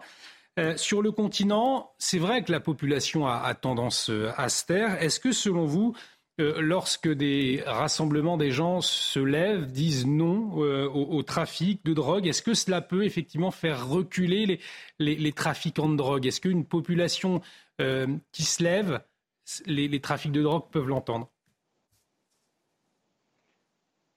Non, directement non, c'est les élus qui doivent l'entendre, c'est voilà, l'État qui doit entendre euh, ce genre de message. Euh, J'invite pas la population à se soulever comme c'était en Corse. Euh, on va dire que c'est euh, la protection corse dans la population, on va dire, est pas comparable à celle qu'on peut voir en France enfin en tout cas sur le continent, pardon, pour les Corses, que je les considère français et Corses bien sûr, euh, mais ça peut être très dangereux aussi parce que euh, le trafiquant, s'il est gêné dans sa vente au quotidien, il peut, il peut réagir d'une manière très brutale. Donc euh, il faut faire aussi attention, tout en même temps comprendre leur, leur réaction, évidemment. D'où une, une, réponse rapide et ferme des autorités. Euh, drogue, mais aussi, anti euh, drogue, mais aussi antisémitisme. On va peut-être le, le revoir ce tag euh, notamment toujours dans cette résidence euh, à Nice, tag antisémite. Il y a des zones en France où des communautés ne, peuvent plus habituer. On pense bien évidemment à, la communauté euh, juive. C'est une réalité que vous constatez aussi, la police, depuis plusieurs années ah oui, là, on, constate bien, bien sûr, en, France, de toute façon, on a, on a ces, messages qui sont, sont, durs à l'endroit de, pas mal de communautés. Euh, et, euh, malheureusement, la communauté euh, juive n'est pas épargnée. Loin de là, de plus en plus, on voit ce genre d'attaques et d'agressions. Et, et c'est pour cette raison, d'ailleurs, que c'est une communauté qu'on doit, qu'on doit surveiller, protéger, nous, de notre côté.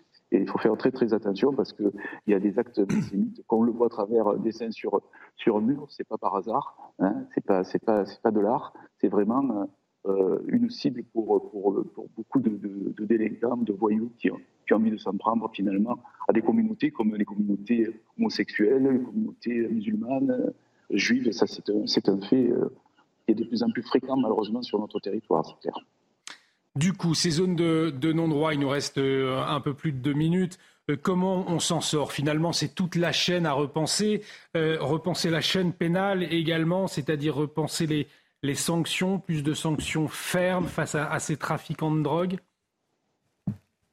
Je crois que tout est à prendre en ligne de compte. Je parlais des consommateurs, il faut trouver toutes les solutions, et dans l'éducation, mais aussi dans la sanction, pour leur faire comprendre qu'en achetant, on contribue à, bien évidemment à entretenir ces réseaux de stupes. Les plans d'urbanisation, ça c'est très coûteux, mais c'est quelque chose de très important. Euh, et, sur, et les sanctions, vous en parlez, il faut qu'elles soient immédiates.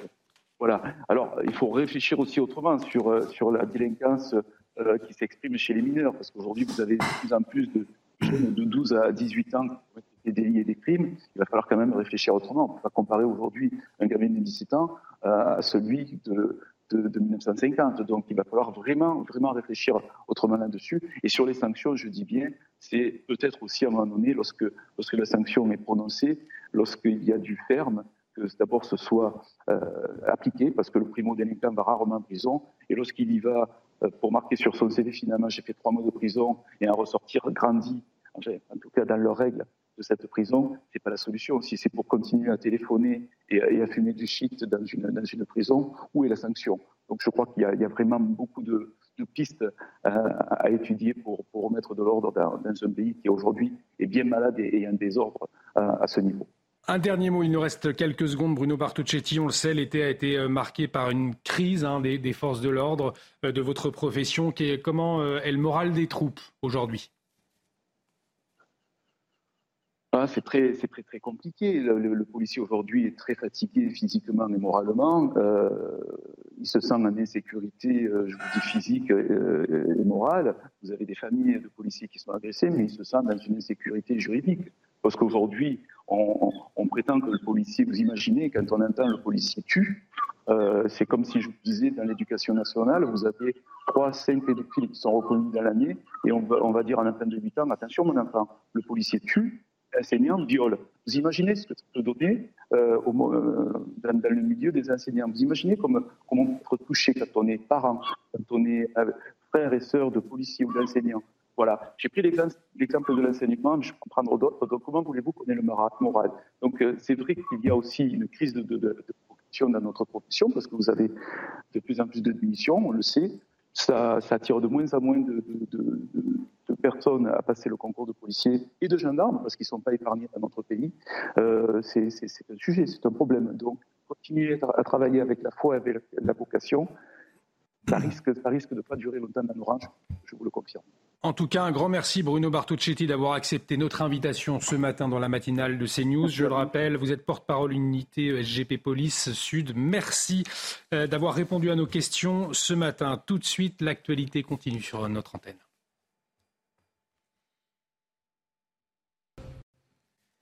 Et à la une de l'actualité ce matin, cet hommage extrêmement touchant, extrêmement bouleversant également, celui de Julien Clerc à son frère euh, Gérard Leclerc.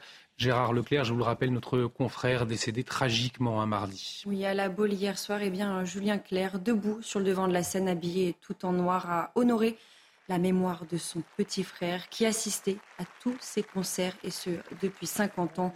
Retour sur ce vibrant hommage avec Mathilde Ibanez. Mon frère m'avait donné rendez-vous ici ce soir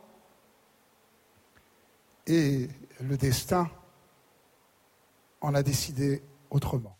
C'est un concert rempli d'émotions. Deux jours après le décès tragique de Gérard Leclerc, son frère, Julien Clerc, a tenu à lui rendre hommage en chantant lors d'un concert organisé où le journaliste devait se rendre avant de perdre la vie. Je reçois depuis deux jours tellement de, de messages, de témoignages qui disent combien Gérard était aimé, respecté, que ça me fait chaud au cœur et que ça atténue un peu la peine. Présent sur place, Pascal Pro, qui a tenu à rendre hommage à un journaliste apprécié de tous. Vous verrez personne dans la maison euh, dire du mal ou euh, dire qu'il a eu un jour un souci avec euh, Gérard. Les gens l'aimaient. Euh, parce que c'était une belle personne. Un concert riche en émotions, salué par les spectateurs. Le fait qu'il décide de chanter malgré des événements aussi tragiques, c'est aussi un hommage à son frère. Et comme je vous dis, c'est un beau message d'espérance. Rester fidèle à son public et de maintenir ce, concert malgré les circonstances. Euh, je, trouve ça, euh, bah, je trouve ça grand. Gérard Leclerc était un journaliste emblématique. Il s'est éteint à l'âge de 71 ans. bizarre, il ne sort pas. Et nous pensons bien évidemment euh, à toute la famille de Gérard euh, Leclerc, euh, sa femme Julie, ses trois enfants et ses proches.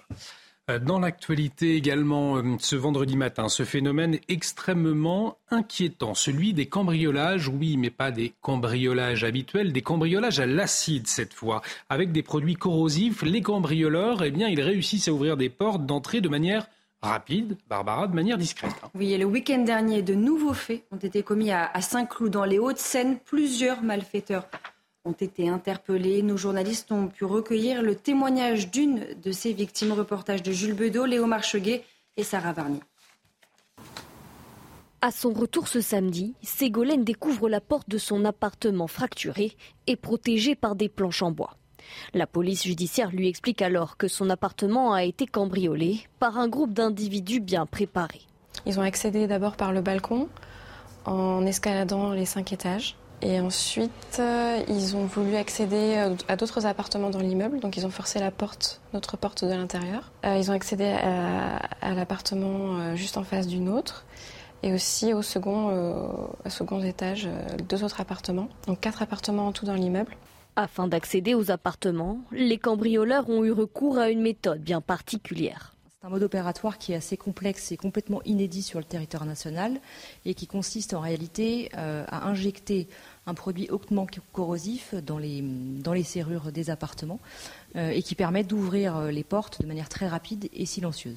On peut estimer qu'en en, 5-10 minutes, c'était réglé. Une équipe quasi professionnelle qui aurait commis 90 vols ou tentatives en Ile-de-France depuis juin 2022, visant exclusivement des immeubles d'appartements désertés en période estivale. Une information judiciaire a été ouverte pour vol en bande organisée, recel de vol et association de malfaiteurs. Cinq individus d'origine géorgienne ont été mis en examen ce mercredi, quatre d'entre eux placés en détention provisoire. Il était le seul accompagnateur, animateur à avoir péri dans l'exercice de ses fonctions lors de l'incendie du gîte de Winsenheim. Il s'agit de Thibaut. Thibaut, c'est un jeune homme de 33 ans, information révélée par sa famille. Oui, hein, on a donc appris que Thibaut fait donc partie des 11 euh, victimes. Dans un message sur les réseaux sociaux, le maire de Tomblaine, en Meurthe-et-Moselle, dont Thibaut était originaire, eh bien, lui a rendu un hommage. Regardez, il était accompagnant, mais c'était son métier. Il n'accompagnait pas en touriste. Il avait choisi ce métier par altruisme. La dernière vidéo qu'il avait postée sur Facebook dans ce gîte le montrait joyeux et plein de vie. On vous le rappelle, dans cet incendie, euh, dix vacanciers en situation de handicap ont également perdu la vie. L'enquête se poursuit. Effectivement, l'enquête qui se poursuit hein, pour déterminer les, zones, euh, les raisons de cet incendie, encore des zones d'ombre. On va prendre la direction de la Corse à présent, plus précisément à Ajaccio. Euh, pourquoi? Eh bien, parce que les Corses disent non au trafic de drogue. Hier, des centaines de Corses se sont rassemblés pour protester notamment contre les menaces dont auraient été victimes deux agents municipaux dimanche dernier. Une mobilisation également pour dénoncer le fléau de la drogue, mais celui également de ceux qui l'alimentent. Le récit sur place de Christina Luzzi. C'est près de 700 personnes, toutes générations confondues, qui se sont rassemblées hier après-midi euh, dans le quartier des Cannes à Ajaccio à l'appel euh, de plusieurs mouvements nationalistes et d'associations euh, pour protester contre les menaces dont auraient été victimes deux agents municipaux dimanche alors qu'ils effectuaient leur tournée matinale dans ce quartier populaire d'Ajaccio. Les participants se sont rassemblés devant l'école élémentaire du quartier avant de se diriger vers l'endroit où les employés municipaux ont été agressés et dont plusieurs habitants assurent qu'il s'agit d'un point de deal scandant ici on est chez nous, on est là, la drogue dehors, les dealers dehors. Les manifestants euh, ont été applaudis par des habitants euh, aux fenêtres d'un immeuble décrit euh, comme le plus problématique du quartier. Les forces de l'ordre étaient présentes mais sont restées en retrait de la mobilisation et c'est aux alentours de 19h que le cortège s'est dissipé dans le calme.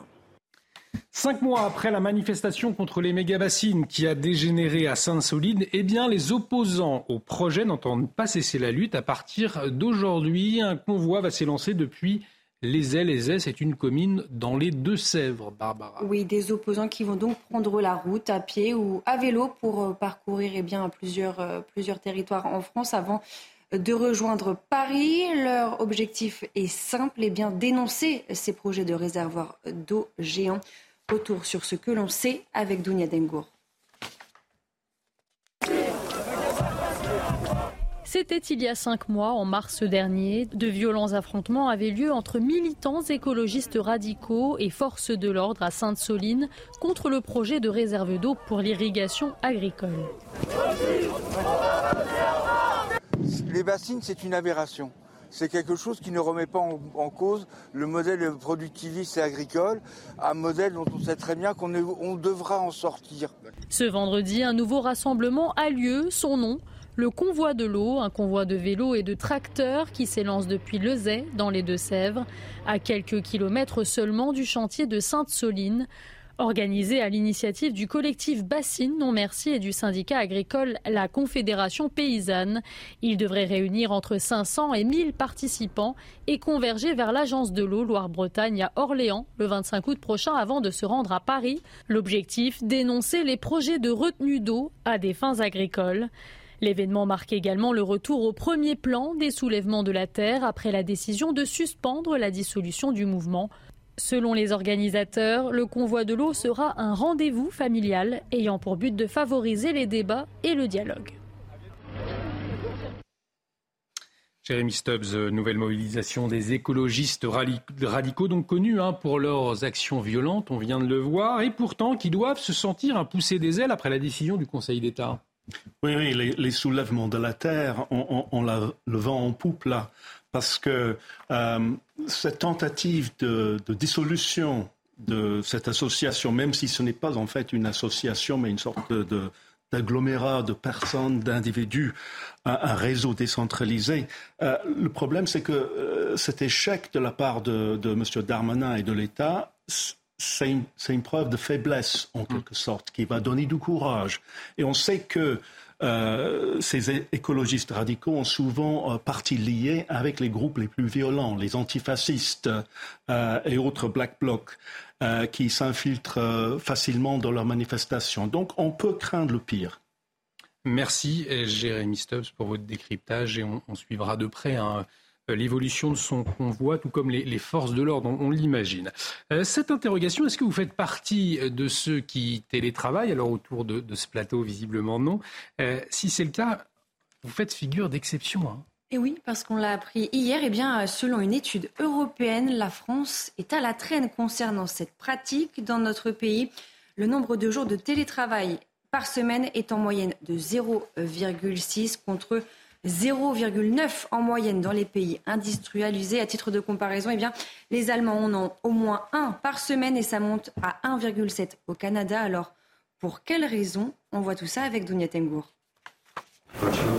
Contrairement à leurs voisins européens, les Français ne sont pas des grands adeptes du télétravail. Selon une dernière étude réalisée dans 34 pays développés, les salariés français se classent parmi ceux qui pratiquent le moins le travail à domicile, avec une moyenne d'une demi-journée par semaine contre une journée pour les salariés allemands. Pourtant, de nombreux employés sont conquis à l'idée de travailler depuis chez eux. J'adore. J'aime beaucoup. Euh, bah parce que ça me permet d'économiser le temps de trajet, le train de transport. Je pense que 2-3 jours de télétravail maison, c'est pas mal. Comme ça, on garde quand même un dynamisme, on va voir nos collègues, on profite, etc. Du côté des chefs d'entreprise et de certains salariés, le télétravail fait redouter une baisse de productivité, mais aussi un manque de cohésion entre collègues. Ah, le télétravail, c'est très bien, mais on perd le contact avec ses collègues. À petite dose, oui, à grande dose, non.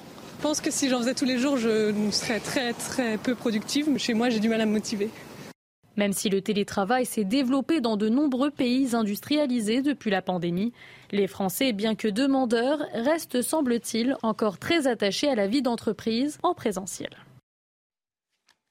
L'actualité internationale marquée ce matin par cet incendie hors de contrôle hein, sur l'île espagnole de Tenerife. Depuis samedi, euh, l'île de l'archipel des Canaries est en proie à un de forêt dévastateur. Et depuis eh bien, mardi, 3200 hectares ont déjà été ravagés par les flammes. Selon le président du gouvernement régional, les Canaries sont actuellement confrontés à l'incendie le plus compliqué des 40 dernières années. En Espagne, plus de 71 000 hectares ont déjà brûlé cette année. Et puis des feux dévastateurs également dans le Grand Nord canadien. Plus de 20 000 personnes doivent évacuer la ville de Yellowknife, menacée par un important euh, brasier non maîtrisé. Les évacuations ont commencé hier. Les évacuations, on le voit sur ces images, ont commencé euh, hier. 10 vols ont permis à plus de 1500 résidents de quitter cette ville, l'une des plus grandes villes au nord euh, du pays. Le Premier ministre canadien a même interrompu ses vacances pour des rencontres d'urgence avec des ministres et des hauts responsables. Et à la une de l'actualité de ce vendredi matin, le coup de chaud, coup de chaud sur la France. Plusieurs départements vigilance orange canicule et dès ce week-end des fortes chaleurs qui vont s'accentuer sur une large partie du territoire, hein, Carole. Oui, Olivier, sept départements hier étaient placés sous vigilance orange. Eh bien, 12 supplémentaires euh, seront ajoutés à la liste à partir de ce midi. Ça fait donc 19 c'est beaucoup, cette canicule inhabituelle à cette période de l'année. Je vous rappelle que nous sommes le 18 août, que nous sommes à la fin, nous arrivons à la fin de l'été météorologique. Et donc, c'est assez inhabituel pour euh, la saison. Je vous rappelle les températures de cet après-midi. Nous serons 10 degrés au-dessus des normales de saison sur une bonne moitié sud du territoire, 35 à 38 degrés dans les départements euh, du sud-est comme du sud-ouest. Il fera un peu plus frais c'est vrai, euh, sur le nord-ouest, sur la Bretagne ou encore sur la Normandie qui restera euh, toutefois en marge. Alors les températures, on l'a compris, vont s'accentuer notamment à partir de dimanche. On parle d'un dôme de chaleur. Expliquez-nous, Carole, c'est quoi un dôme de chaleur finalement? Un dôme de chaleur, c'est simplement un anticyclone très puissant qui va venir se positionner sur la France dimanche. Et cet anticyclone eh bien, va former une espèce de cloche, de couvercle. Et résultat, eh bien, il ne va pas laisser euh, passer ni les perturbations, ni les nuages ni le vent pour brasser un petit peu la masse d'air. L'air chaud qui est au sol, et vous le voyez sur le schéma, va tenter de remonter, mais il va être emprisonné euh, sous ces hautes pressions. L'air chaud va donc redescendre et il va être compressé. Résultat, eh bien, c'est une véritable fournaise. On va avoir des températures qui vont flirter avec les 40, voire 43 degrés. On attend un pic de chaleur mardi. On pourrait même battre le record de l'indicateur national maximum relevé euh, le 15 août, après le 15 août, qui était de 26,4 et c'était le 19 août 2012. Je vous rappelle euh, que ce sont des conséquences directes du dérèglement climatique et c'est la septième vague de chaleur que l'on va connaître depuis 1947. Merci beaucoup, Carole. Carole Zanin, que vous retrouverez au long de la matinée pour la, météo complète. En tout cas, tous les services d'État euh, affichent leur mobilisation, hein, alors que la France va connaître son épisode le plus chaud de l'été 2023. Conséquence, eh bien, les autorités sanitaires renforcent leur dispositif d'information et de prévention. Euh, le ministre de la Santé, Barbara Aurélien Rousseau et la ministre des Solidarités, Aurore Berger, ont, annoncé un, numéro de téléphone, hein, l'activation d'un numéro vert euh, qui commence aujourd'hui. Alors, quel est-il, euh, Barbara Alors, le numéro, vous allez le voir sur votre écran, eh bien, il s'agit du 0800 06 66 66. Il est gratuit et il est ouvert 24 heures sur 24, 7 jours sur 7 si je ne me trompe pas. Alors, comment se préparer justement à ces épisodes de chaleur? Euh, Quels sont les signes qui alertent, par exemple, sur une déshydratation? Je vous propose euh, d'en parler avec notre invité, le docteur Marc Reeves, médecin généraliste, est en liaison avec nous. Bonjour docteur, merci d'avoir accepté euh, notre invitation.